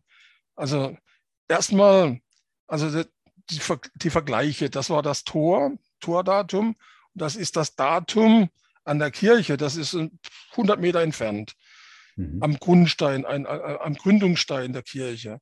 1000, das ist die 1 senkrechte, auch wieder dieselbe 4, 4, die 9 mhm. und die 9, also 1499, 1409. Da sind die zwei ersten Striche verschwunden. Ja. Mhm, mhm, da hat eine Kalenderreform stattgefunden. Und das ist halt eben auch die Zeit, er sagte, wie schon der, der, der, Edwin Johnson sagt, also um 1530 ist überhaupt erst die katholische Kirche voll installiert worden. Das passt so alles irgendwie in die Zeit rein. Da hat man einen alt-jüdischen Kalender eigentlich gehabt. Ja, einen babylonischen wahrscheinlich. Ja. Da kommt ja alles her im Endeffekt. Da kommt ja auch die Gradeinteilung äh, der, äh, des, des, Horizonts, 360 Grad her und so weiter. Oh, und ähm, muss zu der Zeit eine Gültigkeit gehabt haben. Also das heißt, 3496, ab wann zählt dieser Kalender? Der zählt nämlich seit Erschaffung der Welt. Ars Mundi nennt sich das dann. Hm. Alter Kalender, der bis zur Erschaffung der Welt zurückgeht. Und das ist, das ist ja heute noch äh, der Beginn des äh, jüdischen Kalenders. Okay, also wir sind jetzt bei ähm, bei äh, diesem Bild stehen geblieben. Mhm, mhm. Katzenhöfer Tor. Also da hat ein Kalender, äh, eine Kalenderreform stattgefunden. Da wurden 2000 Jahre aus dem altjüdischen äh, Kalender, eigentlich alttestamentarischen Kalender herausgestrichen. Und äh, ja, kam man dann auf Anno Domini 1499, drei Jahre später nach diesem Datum. Also eine kurze Frage hierzu, wenn, also Ars Mundi-Kalender heißt das nicht. Ist das, bezieht sich das dann auf die, die Schöpfung der Welt durch Gott oder Richtig. was wird da? Okay. Mhm. Ja. Ähm, ja, warum wurde das notwendig? Ich denke mal, das hat natürlich mit der, mit der Kirchengründung, mit der Gründung der katholischen Kirche zu tun. Die wollten sich ganz scharf abgrenzen vom jüdischen Glauben, der anscheinend vorher eine größere Rolle oder vielleicht sogar die dominante Rolle gespielt hat. Also gerade das Alte Testament, ja, das äh, hatte vorher viel mehr äh, Gewicht als, als, äh, als danach. Ja, da, da, da wurde das Datum ja dann auf, auf Christi Geburt bezogen. Ja. Also mhm. hier, mhm. ab hier mhm haben wir es jetzt mit dem Christentum zu tun, eigentlich ganz, als, als ganz wichtige Religion und der ganzen Lehre, die mit Christus zusammenhängt. Ja. Und vorher hm. war das noch alttestamentarisch, war das viel wichtiger. Ich habe das auch schon in Kirchen, äh, ja, äh, an Kirchen gesehen, da gibt es so äh, äh bildliche Darstellungen, gerade im Elsass war das äh, bildliche Darstellung von Szenen aus dem Alten Testament. Das hat, das hat mich immer gewundert, warum das so eine große Bedeutung hatte. Ja. In Köln gibt es auch einen, einen, einen goldenen äh, Schrein da irgendwo, der, der ja, Bilder, äh, eben genau diese, diese Bilder aus dem Alten Testament da zeigt. Und äh, da geht es gar nicht so arg um, um Christentum, sondern immer um das Alte Testament. Es war für die, für die damalige Zeit was, was anscheinend wichtiger als das Christentum. Und deswegen ist, ist der, äh, der, der, der William Johnson drauf gekommen, dass da ist eigentlich erst vielleicht 30 Jahre noch danach erst äh, die katholische Kirche, Kirche in der heutigen Form gegründet worden. Damals gab es schon die ersten Anfänge ja, und äh, endgültig voll, vollzogen wurde es dann mit den tridentinischen Konzilien. So. Und es gibt noch weitere Hinweise. Also immer diese drei Striche, die eigentlich für die drei stehen. Ja. Das Datum 1544, das ist über dem nördlichen Portal am Kirchturm von Bietigheim, wenn mich nicht alles täuscht, war das an Bietigheim am Neckar.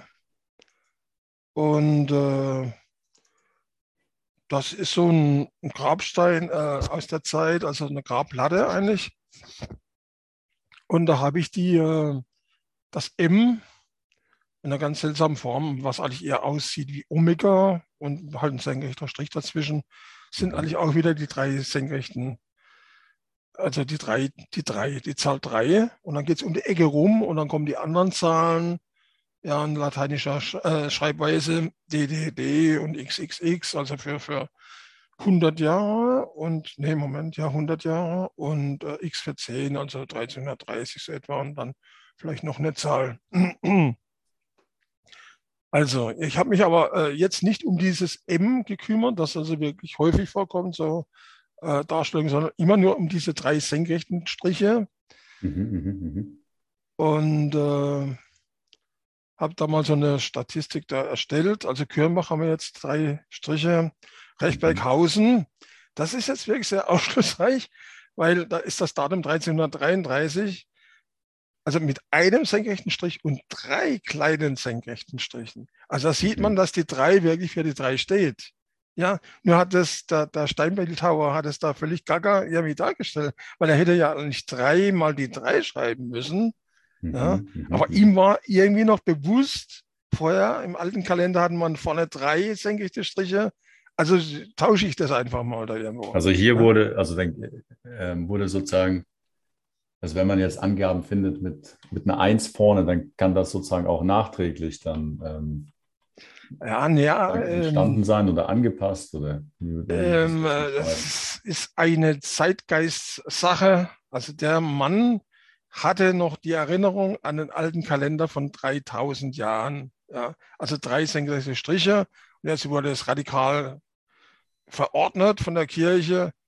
Wir streichen die ersten zwei senkrechten Striche sind beim Jahr. Aber du, aber du verortest das doch irgendwo so knapp um 1500, oder nicht? Da müsste doch eigentlich, müsste man nicht ja. sagen, dann alles, ja, ja, äh, was davor datiert ist, müsste dann anders geschrieben sein, oder ist das? Ist stimmt, das? stimmt. Also das, das bricht halt völlig aus, ja, weil, weil das erst so ab 1496 losging. Äh, dieses Datum. Äh, es gibt nämlich äh, die, die, die gefälschten Grabplatten oder die gefälschten Urkunden und so weiter, die alle nachträglich in dem Zeitraum entstanden. Da hat auch der Herr Herbert Illig drüber geschrieben. Das war so seine ersten äh, Versuche da in, äh, das ist äh, wieder ein Spezialfach Diplomatik. Ja, dass ich Diploma, Diplome aus der Zeit, aus dem Mittelalter hernehme, mhm. untersuche, wann sind die wirklich entstanden und dann findet er äh, äh, Radierung, nennt sich das dann, ja. Das sind dann, äh, ja, das sind Zahlen radiert worden und durch andere ersetzt worden. Das ist so eine ganz schlimme Sache. Also da sieht man hm. wirklich, wie sie, wie sie gefälscht haben. Und so eine Rückdatierung, das ist, das hat so ein Adliger dann irgendwie vielleicht gebraucht, um, um, um einen Vorfahrer da irgendwie zu kreieren, den es gar nicht gab. Da ist vielleicht erst ja, so erst später da irgendwie zum Adligen geworden und jetzt hat er noch einen Vorfahren gebraucht, dem hat er dann so einen Grabstein da verpasst mit 1333. Solche Sachen gibt es auch, aber die meisten sind hier so im Zeitraum um 1500 mhm, äh, mhm, entstanden. Mhm. Schwieberdingen, da hat der Steinmetz völlig verzichtet auf die Tausenderzahlen, hat nur die ab, ab 400 als die Hunderterzahlen aufgeführt, Lidolz, Heim, äh, Rosheim. Mhm. Da stimmt's, also mit den drei senkrechten Strichen, Dürmens, Mühlager genauso. Und dann kommen wir nach Bruchsal. Im Schluss äh, wird dieser Stein aufbewahrt. ja, ähm, da ist äh, das, also das, das Alternativ eigentlich aufgeführt. Äh, 1000 und 3000 nebeneinander gleich, gleichberechtigt, aber die 3 ist halt schräg. Ja. irgendwie, was äh, ist, ist nicht so richtig, richtig, also nicht so ganz richtig. Mhm. Und ähm, aber ich weiß nicht, was, was jetzt richtig ist. So, da Steinmetz, ich mache mal mhm. beides. Ich mache jetzt 1000 und 3000. Aber ab 546 stimmt es dann wieder. Heute darf man das nur als 1546 lesen. Nicht als 3546, wie es ursprünglich mal war. Mhm, und so geht es dann gerade weiter. Und so Göppingen, da haben wir dann wieder drei senkrechte Striche. Die äh, Null fehlt, hat, äh, das wurde oft durch einen Punkt dann ersetzt. Das war dann die Null. Und in Göppingen haben wir dann noch so eine, so eine Hybridform von, von ja, lateinischer Schreibweise. Die C, die steht dann für die 400 Jahre. C steht immer für 100, also und dann mhm. deutsche Schreibweise 88. Solche, solche Sachen habe ich gefunden, ja. Und das, äh, also nur mit den äh, deutschen Inschriften, das ist so eine Buchreihe, die haben die ganzen deutschen Inschriften zusammengefasst und nur mit Baden und Württemberg. Ja, und äh, mehr, mehr war es ja eigentlich gar nicht, was, was, was ich da untersucht habe. Also Hessen oder, oder Pfalz und so weiter habe ich gar nicht untersucht. Ich bin äh, per Zufall, was heißt, naja, ja, also per Zufall drauf gestoßen im Elsass, äh, dass es da genauso war. Also da gibt es so ein, in Châtenois heißt der Ort, gibt es auch diese drei senkrechten Striche. Und jetzt muss man noch die äh, C dazu nehmen, das sind 400, also 1400 irgendwann. Und das ist L steht für 50 und XXX steht für die 10, also 1490 und dann wieder 3 dazu, also 1493. So. 1493, ziemlich in unserem Zeitraum entsprechender, mhm, wo es darum geht. Und deine Schlussfolgerung ist jetzt, dass, dass das dem, du hast vorher gesagt, dem jüdischen Kalender, also der dem aktuellen jüdischen Kalender äh, nahesteht oder vielleicht übereinstimmt. Dass wir ja. sozusagen einen, den gleichen Kalender hatten, der jetzt dann allerdings in Anführungszeichen nur noch der jüdische Kalender ist und wir einen, einen neuen oder einen, einen anderen Kalender. Äh, Die haben einfach aus dem Alt, alttestamentarischen Kalender Mhm. Haben sie einen neutestamentarischen Kalender gemacht. Mhm. Okay, okay, das hast du gesagt. Der sich ja. nicht auf die mhm. Erschaffung der Welt, mhm, mhm. sondern auf die Geburt Christi bezogen hat. Und haben sie einfach nur 2000 Jahre herausgestrichen. Ja, ja. Und dann war das ein ganz neuer Kalender, Anno Domini, also im Jahr des Herrn. Ja, Anno Domini. Mhm. Deswegen nicht mehr Anno und Domini haben sie dann wieder vergessen oder so. Oder heißt es ADN oder so. Abkürzung immer so, Anno Domini. So, aber hier sind es halt auch wieder drei senkrechte Striche, die man ja, ja, gut, man könnte es dann wieder zum, zum M da irgendwie, M soll dann für Millennium stehen, ja. Mhm. mhm. Millennium. Mhm. Man hat ja oft genug gesehen, dass das einfach nur drei senkrechte Striche sind, die unverbunden nebeneinander stehen. Mhm. Also nichts mit M zu tun haben. Mhm.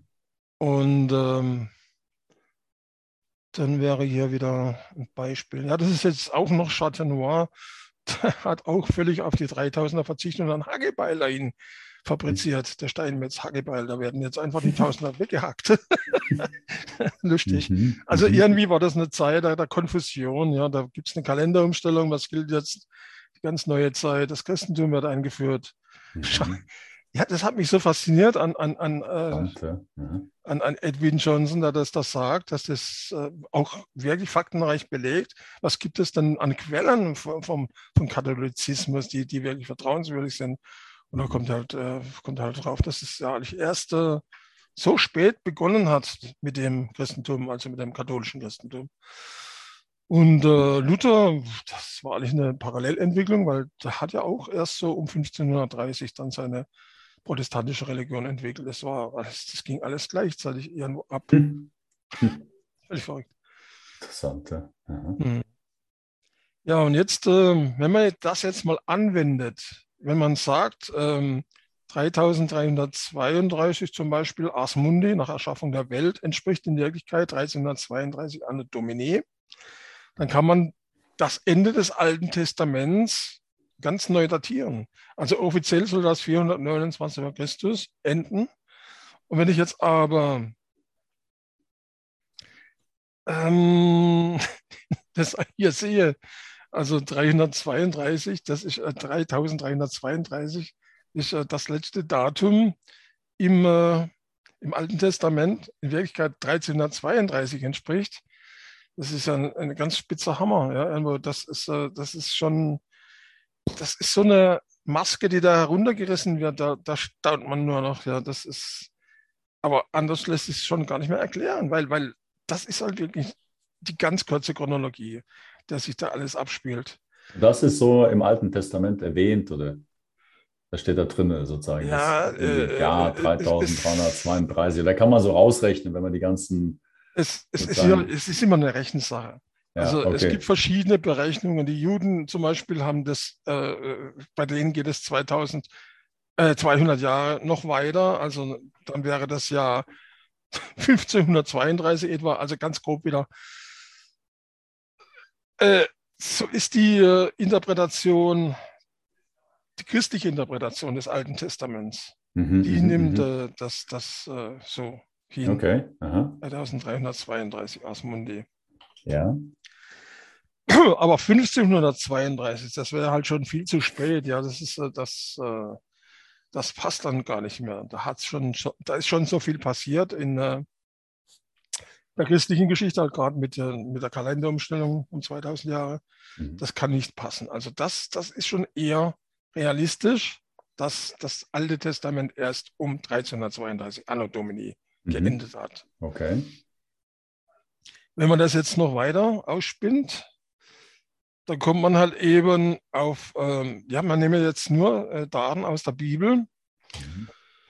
Und äh, die babylonische Gefangenschaft, sehr interessantes Thema, hat äh, offiziell zwischen 3164 vor Christus, aus, also, ne, Quatsch, Asmundi nach Erschaffung der Welt mhm, mhm, mhm. stattgefunden, bis 3222 Asmundi.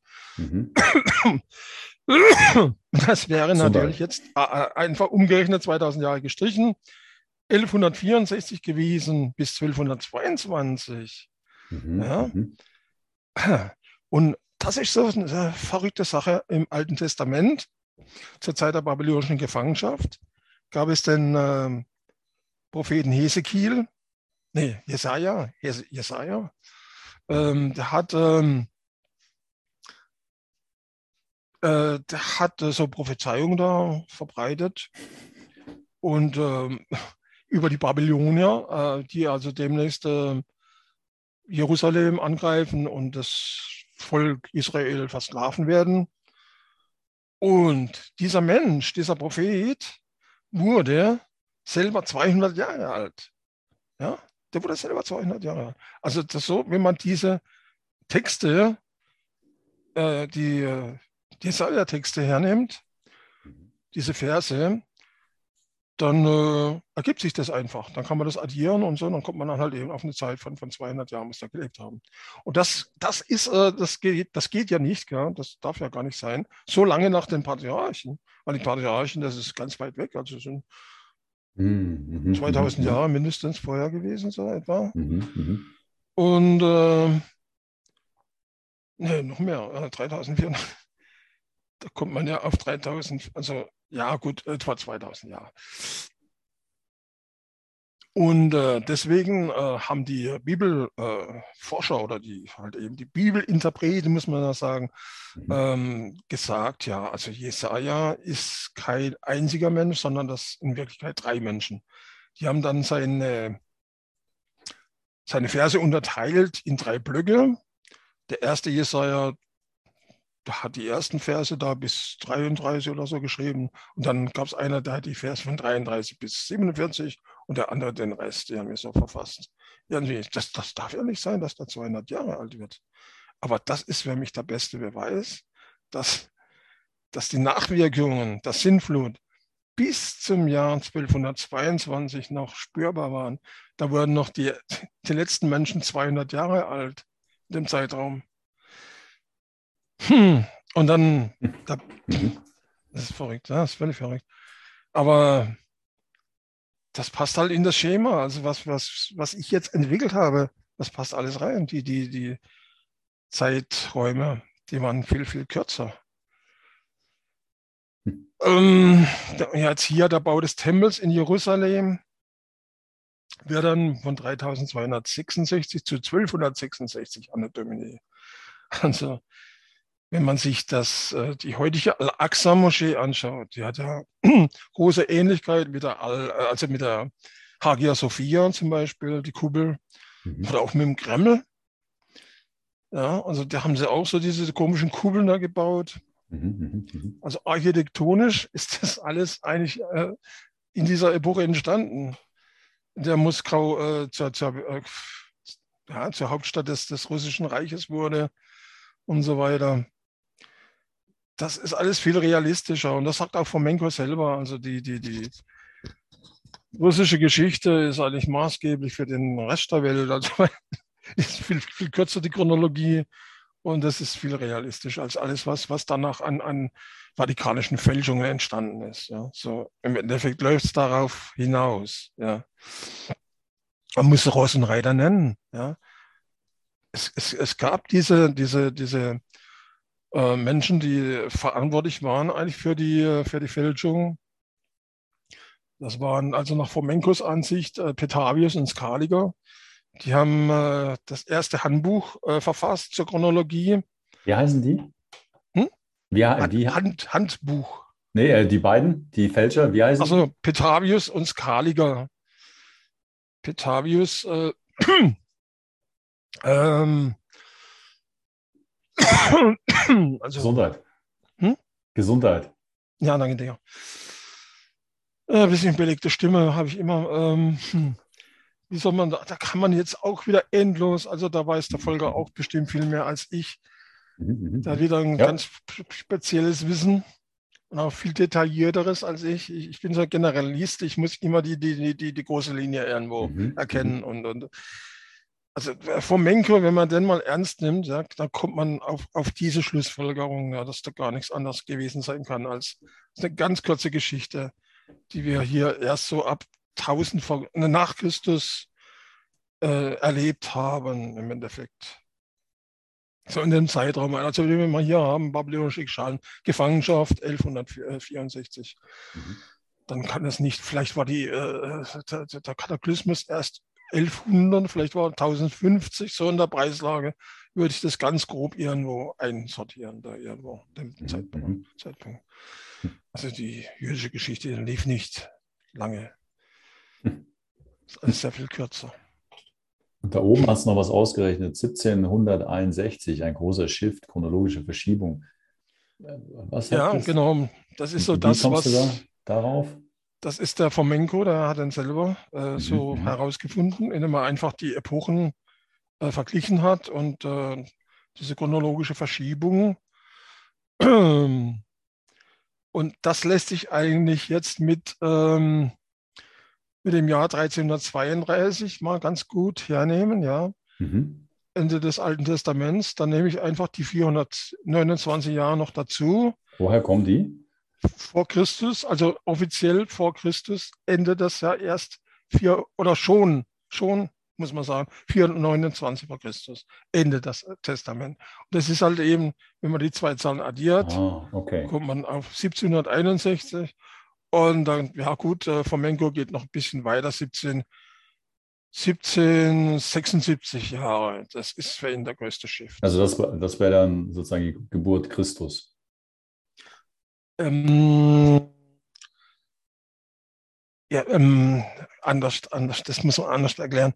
Äh, es, es ist ja äh, inzwischen so, dass der jüdische Kalender ähm, weiter divergiert zum christlichen, dass dann ja nicht nur 2000 Jahre herausgestrichen wurden, dann wäre es ja einfach, sondern dadurch, dass die Juden die Geburt Christi auf ähm, Bam, bam, bam. Äh, Asmundi Anna Domini Christi Geburt 3000, 3, 3, 3761 gelegt haben. Ja, 3001, das ist das Datum im, äh, im jüdischen Kalender, 3761. Und das sind ja die 1761 Jahre plus 2000. Das ist der, da, damit komme ich zu, zum Geburtsdatum hm. Christi im jüdischen Kalender. Ja, da ist diese große Verschiebung von 1761 Jahren und noch die 2000 Jahre, die hinzugefügt wurden. Das ist das Verrückte. Die haben nämlich heute das, also die zählen ja heute im 5000er Jahre Bereich. Es geht ja nicht mehr um 3000 Jahre, so wie, wie es da zu der Zeit war, als der Kalender umgestellt wurde, als er christlich reformiert wurde, sondern die haben 2000 Jahre dazugenommen in ihren Kalender. Wir haben gestrichen 2000 Jahre. Wahrscheinlich wurden die dazu gezwungen, ja, 2000 Jahre aufzunehmen. Und ähm, wie, warum da der Christi Geburt auf dieses Jahr gelegt wurde, ist mir schleierhaft. Das weiß ich gar nicht, kann ich nicht nachvollziehen. Aber äh, äh durch diese Jahresangabe erklärt sich überhaupt dann die komplette Verschiebung des christlichen zum jüdischen Kalender. Und es gibt auch Hinweise, wer für die Aufnahme dieser 2000 Jahre in den jüdischen äh, Kalender verantwortlich war. Das war der Kaiser Maximilian. Der, hat, äh, der wurde 1508 zum Kaiser gekrönt und gleich ein Jahr später, 2000, äh, 1509, hat er äh, so einen Erlass erlassen, ähm, dass das oder vielmehr gestattet, dass jeder, der das will, das machen will, jüdische Schriften einzieht. Ja, alles, was es gibt. Ob es die Tora ist oder der Talmud oder sonst was. Alles darf eingezogen werden. Und es gab so einen Verrückten da, so ein äh, totaler Spinner. Also halt ein, ein, ein, ein ähm, ehemaliger Jude, der konvertiert ist zum Christentum, so ein hundertprozentiger, ja. Pfefferkorn hieß der und er hat sich sofort dran gemacht, so alles Greifbare einzuziehen, was es an christlichem, äh, jüdischen Schriftgut gab. Und das ist natürlich eine prima Chance, hm. die, die, die Geschichte der, der, der Juden umzufälschen. Ja? Hm. Oder einfach zu zwingen, ihre, ihre, ihren Kalender wirklich so umzustellen, dass, dass es nichts mehr mit dem alten alttestamentarischen Kalender zu tun hat. Ja. Hm. So etwa muss man sich das vorstellen. Das ist, äh, das ist so, so krass alles, ja. Aber so ist es ja im Mittelalter über gewesen. Da bleibt einem die Spucke weg, ja. bleibt einem die Spucke weg. Ja, wie tief das Ganze reicht. Ja. Wie tief das Ganze ja. reicht. Das ist ja nicht nur die Judenverfolgung und Pogrom, was da alles stattgefunden hat, ja. Das hat alles seine, seine äh, Geistes, äh, geistesgeschichtliche Hintergründe, ja, was da alles abging die haben dann alle gesponnen, nicht nur die kleinen Leute, die über ihre Nachbarn hergefallen sind, sondern halt eben auch die, die Kirchenoberen, die dann über die Rabbiner hergefallen sind sozusagen und mhm. den aufgezwungen haben, ihren Willen aufgezwungen haben. Ja. Wir haben, wollen mit euch nichts mehr zu tun haben. Ihr seid zwar diejenigen, die äh, eigentlich alles ins Rollen gebracht haben, die wirklich am Anfang der Zeit standen, also der nachsinnflutlichen Zeit. Aber wir wollen von euch nichts mehr wissen, ihr verleugnet Jesus, ihr verleugnet alle unsere Lehren, ja. Und, und deswegen müssen wir uns von euch trennen. Ja. Hm. Ihr seid jetzt nicht mehr die, die äh, wohlgelittenen, äh, äh, angesehenen Juden, die ganz großes Schriftwissen haben. Nee, ihr seid Parias, ja. Weg mit euch ins Ghetto, eure Häuser brennen wir nieder und so weiter. Alles, was dann abging, ja. Hm. Das ist hm. die Zeit. Hm. Verrückt. Damit wäre ja, ich eigentlich schon am Ende des Beitrags. also ich habe da nicht mehr ja. was viel zu sagen. Boah, ja, warte, also ich weiß auch gar nicht, was ich sagen soll. das ist ganz ja, schlimm, das ja. Ist, also wirklich, ja, also wirklich, wirklich ein gutes Mentaltraining, nicht? Also, Mentaltraining. Ja, so viele, also ungewohnte, neue, unterschiedliche Blickwinkel, oder? Da geht es eigentlich wirklich wieder darum, wirklich alles alles zu hinterfragen und neu zu entdecken. Nicht? Also das ist schon mhm. spannend, wie viel, wie viel man für selbstverständlich oder als normal oder als, als wahr, ja, vielleicht ein, ein unbewusst, ja, auch bewusst annimmt. Ja, und ähm, ja, die Entdeckungsreise mit dir ist eigentlich ja, wirklich zu schauen, ja, was, welche alternativen Blickwinkel da eben auch, ja, vielleicht äh, also äh, viel besser, viel bessere Argumente noch zugrunde liegen. Ja. ja. Mhm, ja, es ist, es ist, äh, es ist jetzt mhm. äh, mit, mit allen äh, äh Chronologiekritikern, die ich kenne, so kompatibel, das, was ich da jetzt entwickelt mhm. habe. Das, das möchte ich mal so dargestellt haben irgendwo. Also mhm. es wird ein anderer, wird andere Schlussfolgerungen ziehen, ja, hat da wieder andere Ansichten. Mhm. Es ist, das ist immer, ja, es ist immer eine Betrachtungsweise, was man akzeptiert, was man nicht akzeptiert. Mhm. Ich, ich glaube, nur, nur das alleine schon, also nicht, nicht mit dem Konzept äh, sozusagen verklebt zu sein und das unter allen Umständen zu verteidigen oder nur zu mhm. sagen, hey, das ist ein Blickwinkel, oder? Und äh, der scheint mir am plausibelsten, ja. aber ich bin natürlich auch immer neugierig, neue Blickwinkel zu entdecken, oder? Ich glaube, das ist, das ist schon mal so ein ganz, ganz wichtige Erkenntnis. Also ähm, ich meine, das ist ja auch die ganze Idee von dem, von der Gespräch, dem Gesprächsplatt, der Gesprächsplattform hier, ist verschiedene Blickwinkel aufzuzeigen, sodass jeder irgendwie schauen kann, ja, warte mal, was passt denn für mich? Und ja, gut, möchte. Äh, wenn du jetzt mit Volker redest, der hat wieder eine ganz eigene Ansicht zu allem, ja, das ist, ja. da kommst du auch wieder in ganz andere Denksphären, also das ist da, Es ist immer neu äh, und anders. Also jeder, jeder sieht es ja. Illig, also Illig, wenn man den mal interviewen würde, da bleibt auch zum Beispiel jetzt mit seinem Kaiser Calder in seinen 300 Jahren hängen. Ja. Also bei ihm kann man nicht mehr als 300 Jahre aus dem christlichen Kalender rausstreichen. Während der Heinsohn, sein Schriftstellerkollege, der ist inzwischen bei 700 Jahren. Also es reicht noch nicht bis, bis äh, Fomenko, der halt eben 1350 Jahre rausschmeißt. Aber immerhin bei 700 ist er schon angelangt. Und das auch mit guten äh, Argumenten. Also es geht halt immer darum, was ich an Argumente akzeptiere. Mhm. Ja, und ähm, da macht jeder Fehler. Also ich habe hab bei Heinzon äh, auch einen Grundfehler entdeckt. Äh, die meisten vertrauen halt immer noch den, den, den Wissenschaftlern ja, mit mhm. ihren äh, äh, Messmethoden. Und das kann ja alles gar nicht stimmen, weil, weil wenn die sich halt auf eine falsche Chronologie beziehen, als Grundlage, als, als Eichkurve, ja, dann, mhm. dann, dann können die Messmethoden auch gar nicht stimmen. Das ist wie mit den, mit den äh, Bohr, äh, Bohrkernen, die man auf Grönland sieht. Ja, die, die äh, sollen ja für Millionen von Jahren da ihre äh, Gültigkeit haben. Äh, der, der, der ähm, Hans-Joachim Zillmer sagt, ja, ich, ich, ich habe eine Erdkatastrophe, da kommen Kometen vom Himmel runter, bestehen aus Eis, die verbreiten sich blitzartig in der Atmosphäre, also das Wasser, als Schnee und äh, ja, entladen sich sozusagen an den Polen. Und so ganz schnell sind dann im Endeffekt die, die, die Gletscher auf Antarktis und Arktis entstanden. Das ist, das, ist, äh, das ist eine Betrachtungsweise, die ich voll nachvollziehen kann. Und was die jetzt als, äh, als Trennkurve, als Trennlinien da immer sehen, mhm. ja, das sollen immer Jahre sein und da kann ich schön die Jahre abzählen, so in einem Bohrkern.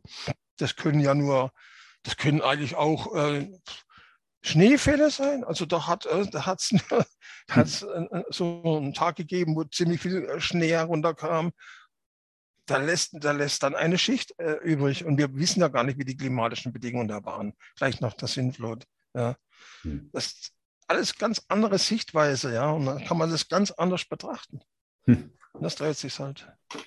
Ja, also ich muss, also ich danke dir ganz herzlich, Walter, ja, also für deine, für die Inspiration auf der einen Seite oder deine ganzen Erfahrungsschätze hier mit uns zu teilen und ähm, ja, uns hier durchzuführen, aber auch, also für so eine offene, neugierige Denkweise und eben auch so ganz viele, sag ich mal, unbewusste Annahmen, oder auf denen unser Denken basiert, ja. irgendwie wirklich ganz grundsätzlich zu hinterfragen und nochmal unter die Lupe zu nehmen. Ja, das, das heißt entdecke ich auch immer wieder, ja. Da, da hat man so viele eigentlich, eigentlich äh, man, man, glaubt, dass es wahr, ja, aber man, man ja. überlegt sich das nie wirklich, woher man eigentlich weiß, dass das wahr ja, ist. Ja, eben, man hat man, dann schwimmt man in so einer Suppe von Annahmen, ja, aber hat die eigentlich nie, nie, nie, so wirklich zu Ende gedacht oder mal so untersucht, wo, auf welcher Basis eigentlich die Annahme entstanden ist. Ja. Eben, eben. Das wird auch verschwiegen, das wird auch grundsätzlich mhm. gar nicht mehr thematisiert, ja, wie, wie man mhm. dazu kam. Das, das zu der Zeit, als, als das konstruiert wurde, der Isaac Newton, da war ja noch der Zeitzeuge der, äh, der Fälschung, genauso der Harduin. Die haben sich ja äh, äh, beschwert ja quasi über diese Fälscher. Was, was haben sie da wieder angestellt, ja, und so weiter. Die, die, die kamen nicht zu Wort. Die wurden ignoriert, so wie heute auch. Ja, das ist, äh, das ist ein durchgängiger Zug in der Geschichte, dass, dass die Machthaber da einfach machen, was sie wollen. Dann ist das völlig egal, ob da Wahrheit dahinter steckt. Hauptsache, sie haben damit eine Legitimation für ihre Macht. Ja. Hm. Was anderes, um was anderes geht es nicht. Wenn, wenn ich die katholische Kirche habe, dann war das ein ganz wichtiger Machtfaktor im Mittelalter. Mit der Missionierung haben sie, haben sie ganz äh, Amerika äh, quasi unterworfen, ja. Und so weiter. Über alle Kolonien, die es zu der, zu der, ab der Zeit gab, sind ja mit, mit katholischen Missionaren irgendwo gerechtfertigt worden und so weiter.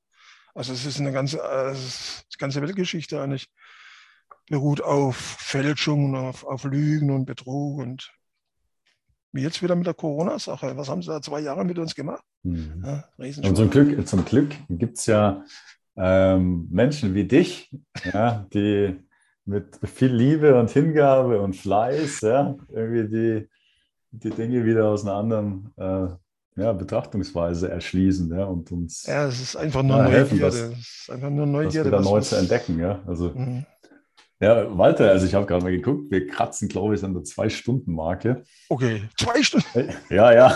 Ja gut, du musst noch einiges rausschneiden. Also ich bedanke mich ganz herzlich, Walter, okay. ja, für das, für das gut, ja, hat mich auch gefreut, ja. Das, das, ist immer eine Chance, da irgendwie völlig versponnen Gedanken loszuwerden. Nein, also ich finde das faszinierend, ja. Also okay. Ja, ich, ich finde das so spannend, einfach ganz grundsätzlich nochmal die eigenen Gedankengänge zu reflektieren und, ähm, und auch eine grandiose Übung für Neues, offen zu sein, ja, und dann mhm. eben ja, auch alternative, wirklich alternative Blickwinkel zu entdecken, die dann oft, ja, also einen viel größeren Sinn erschließen lassen. Also ich danke dir ganz herzlich und okay. natürlich, natürlich, auch an alle Zuschauerinnen und Zuschauer. Vielen Dank fürs Dabeisein. Ja, hat, hat uns Freude gemacht. Ich hoffe euch auch und ich freue mich auf die nächsten Gespräche. Tschüss. Tschüss.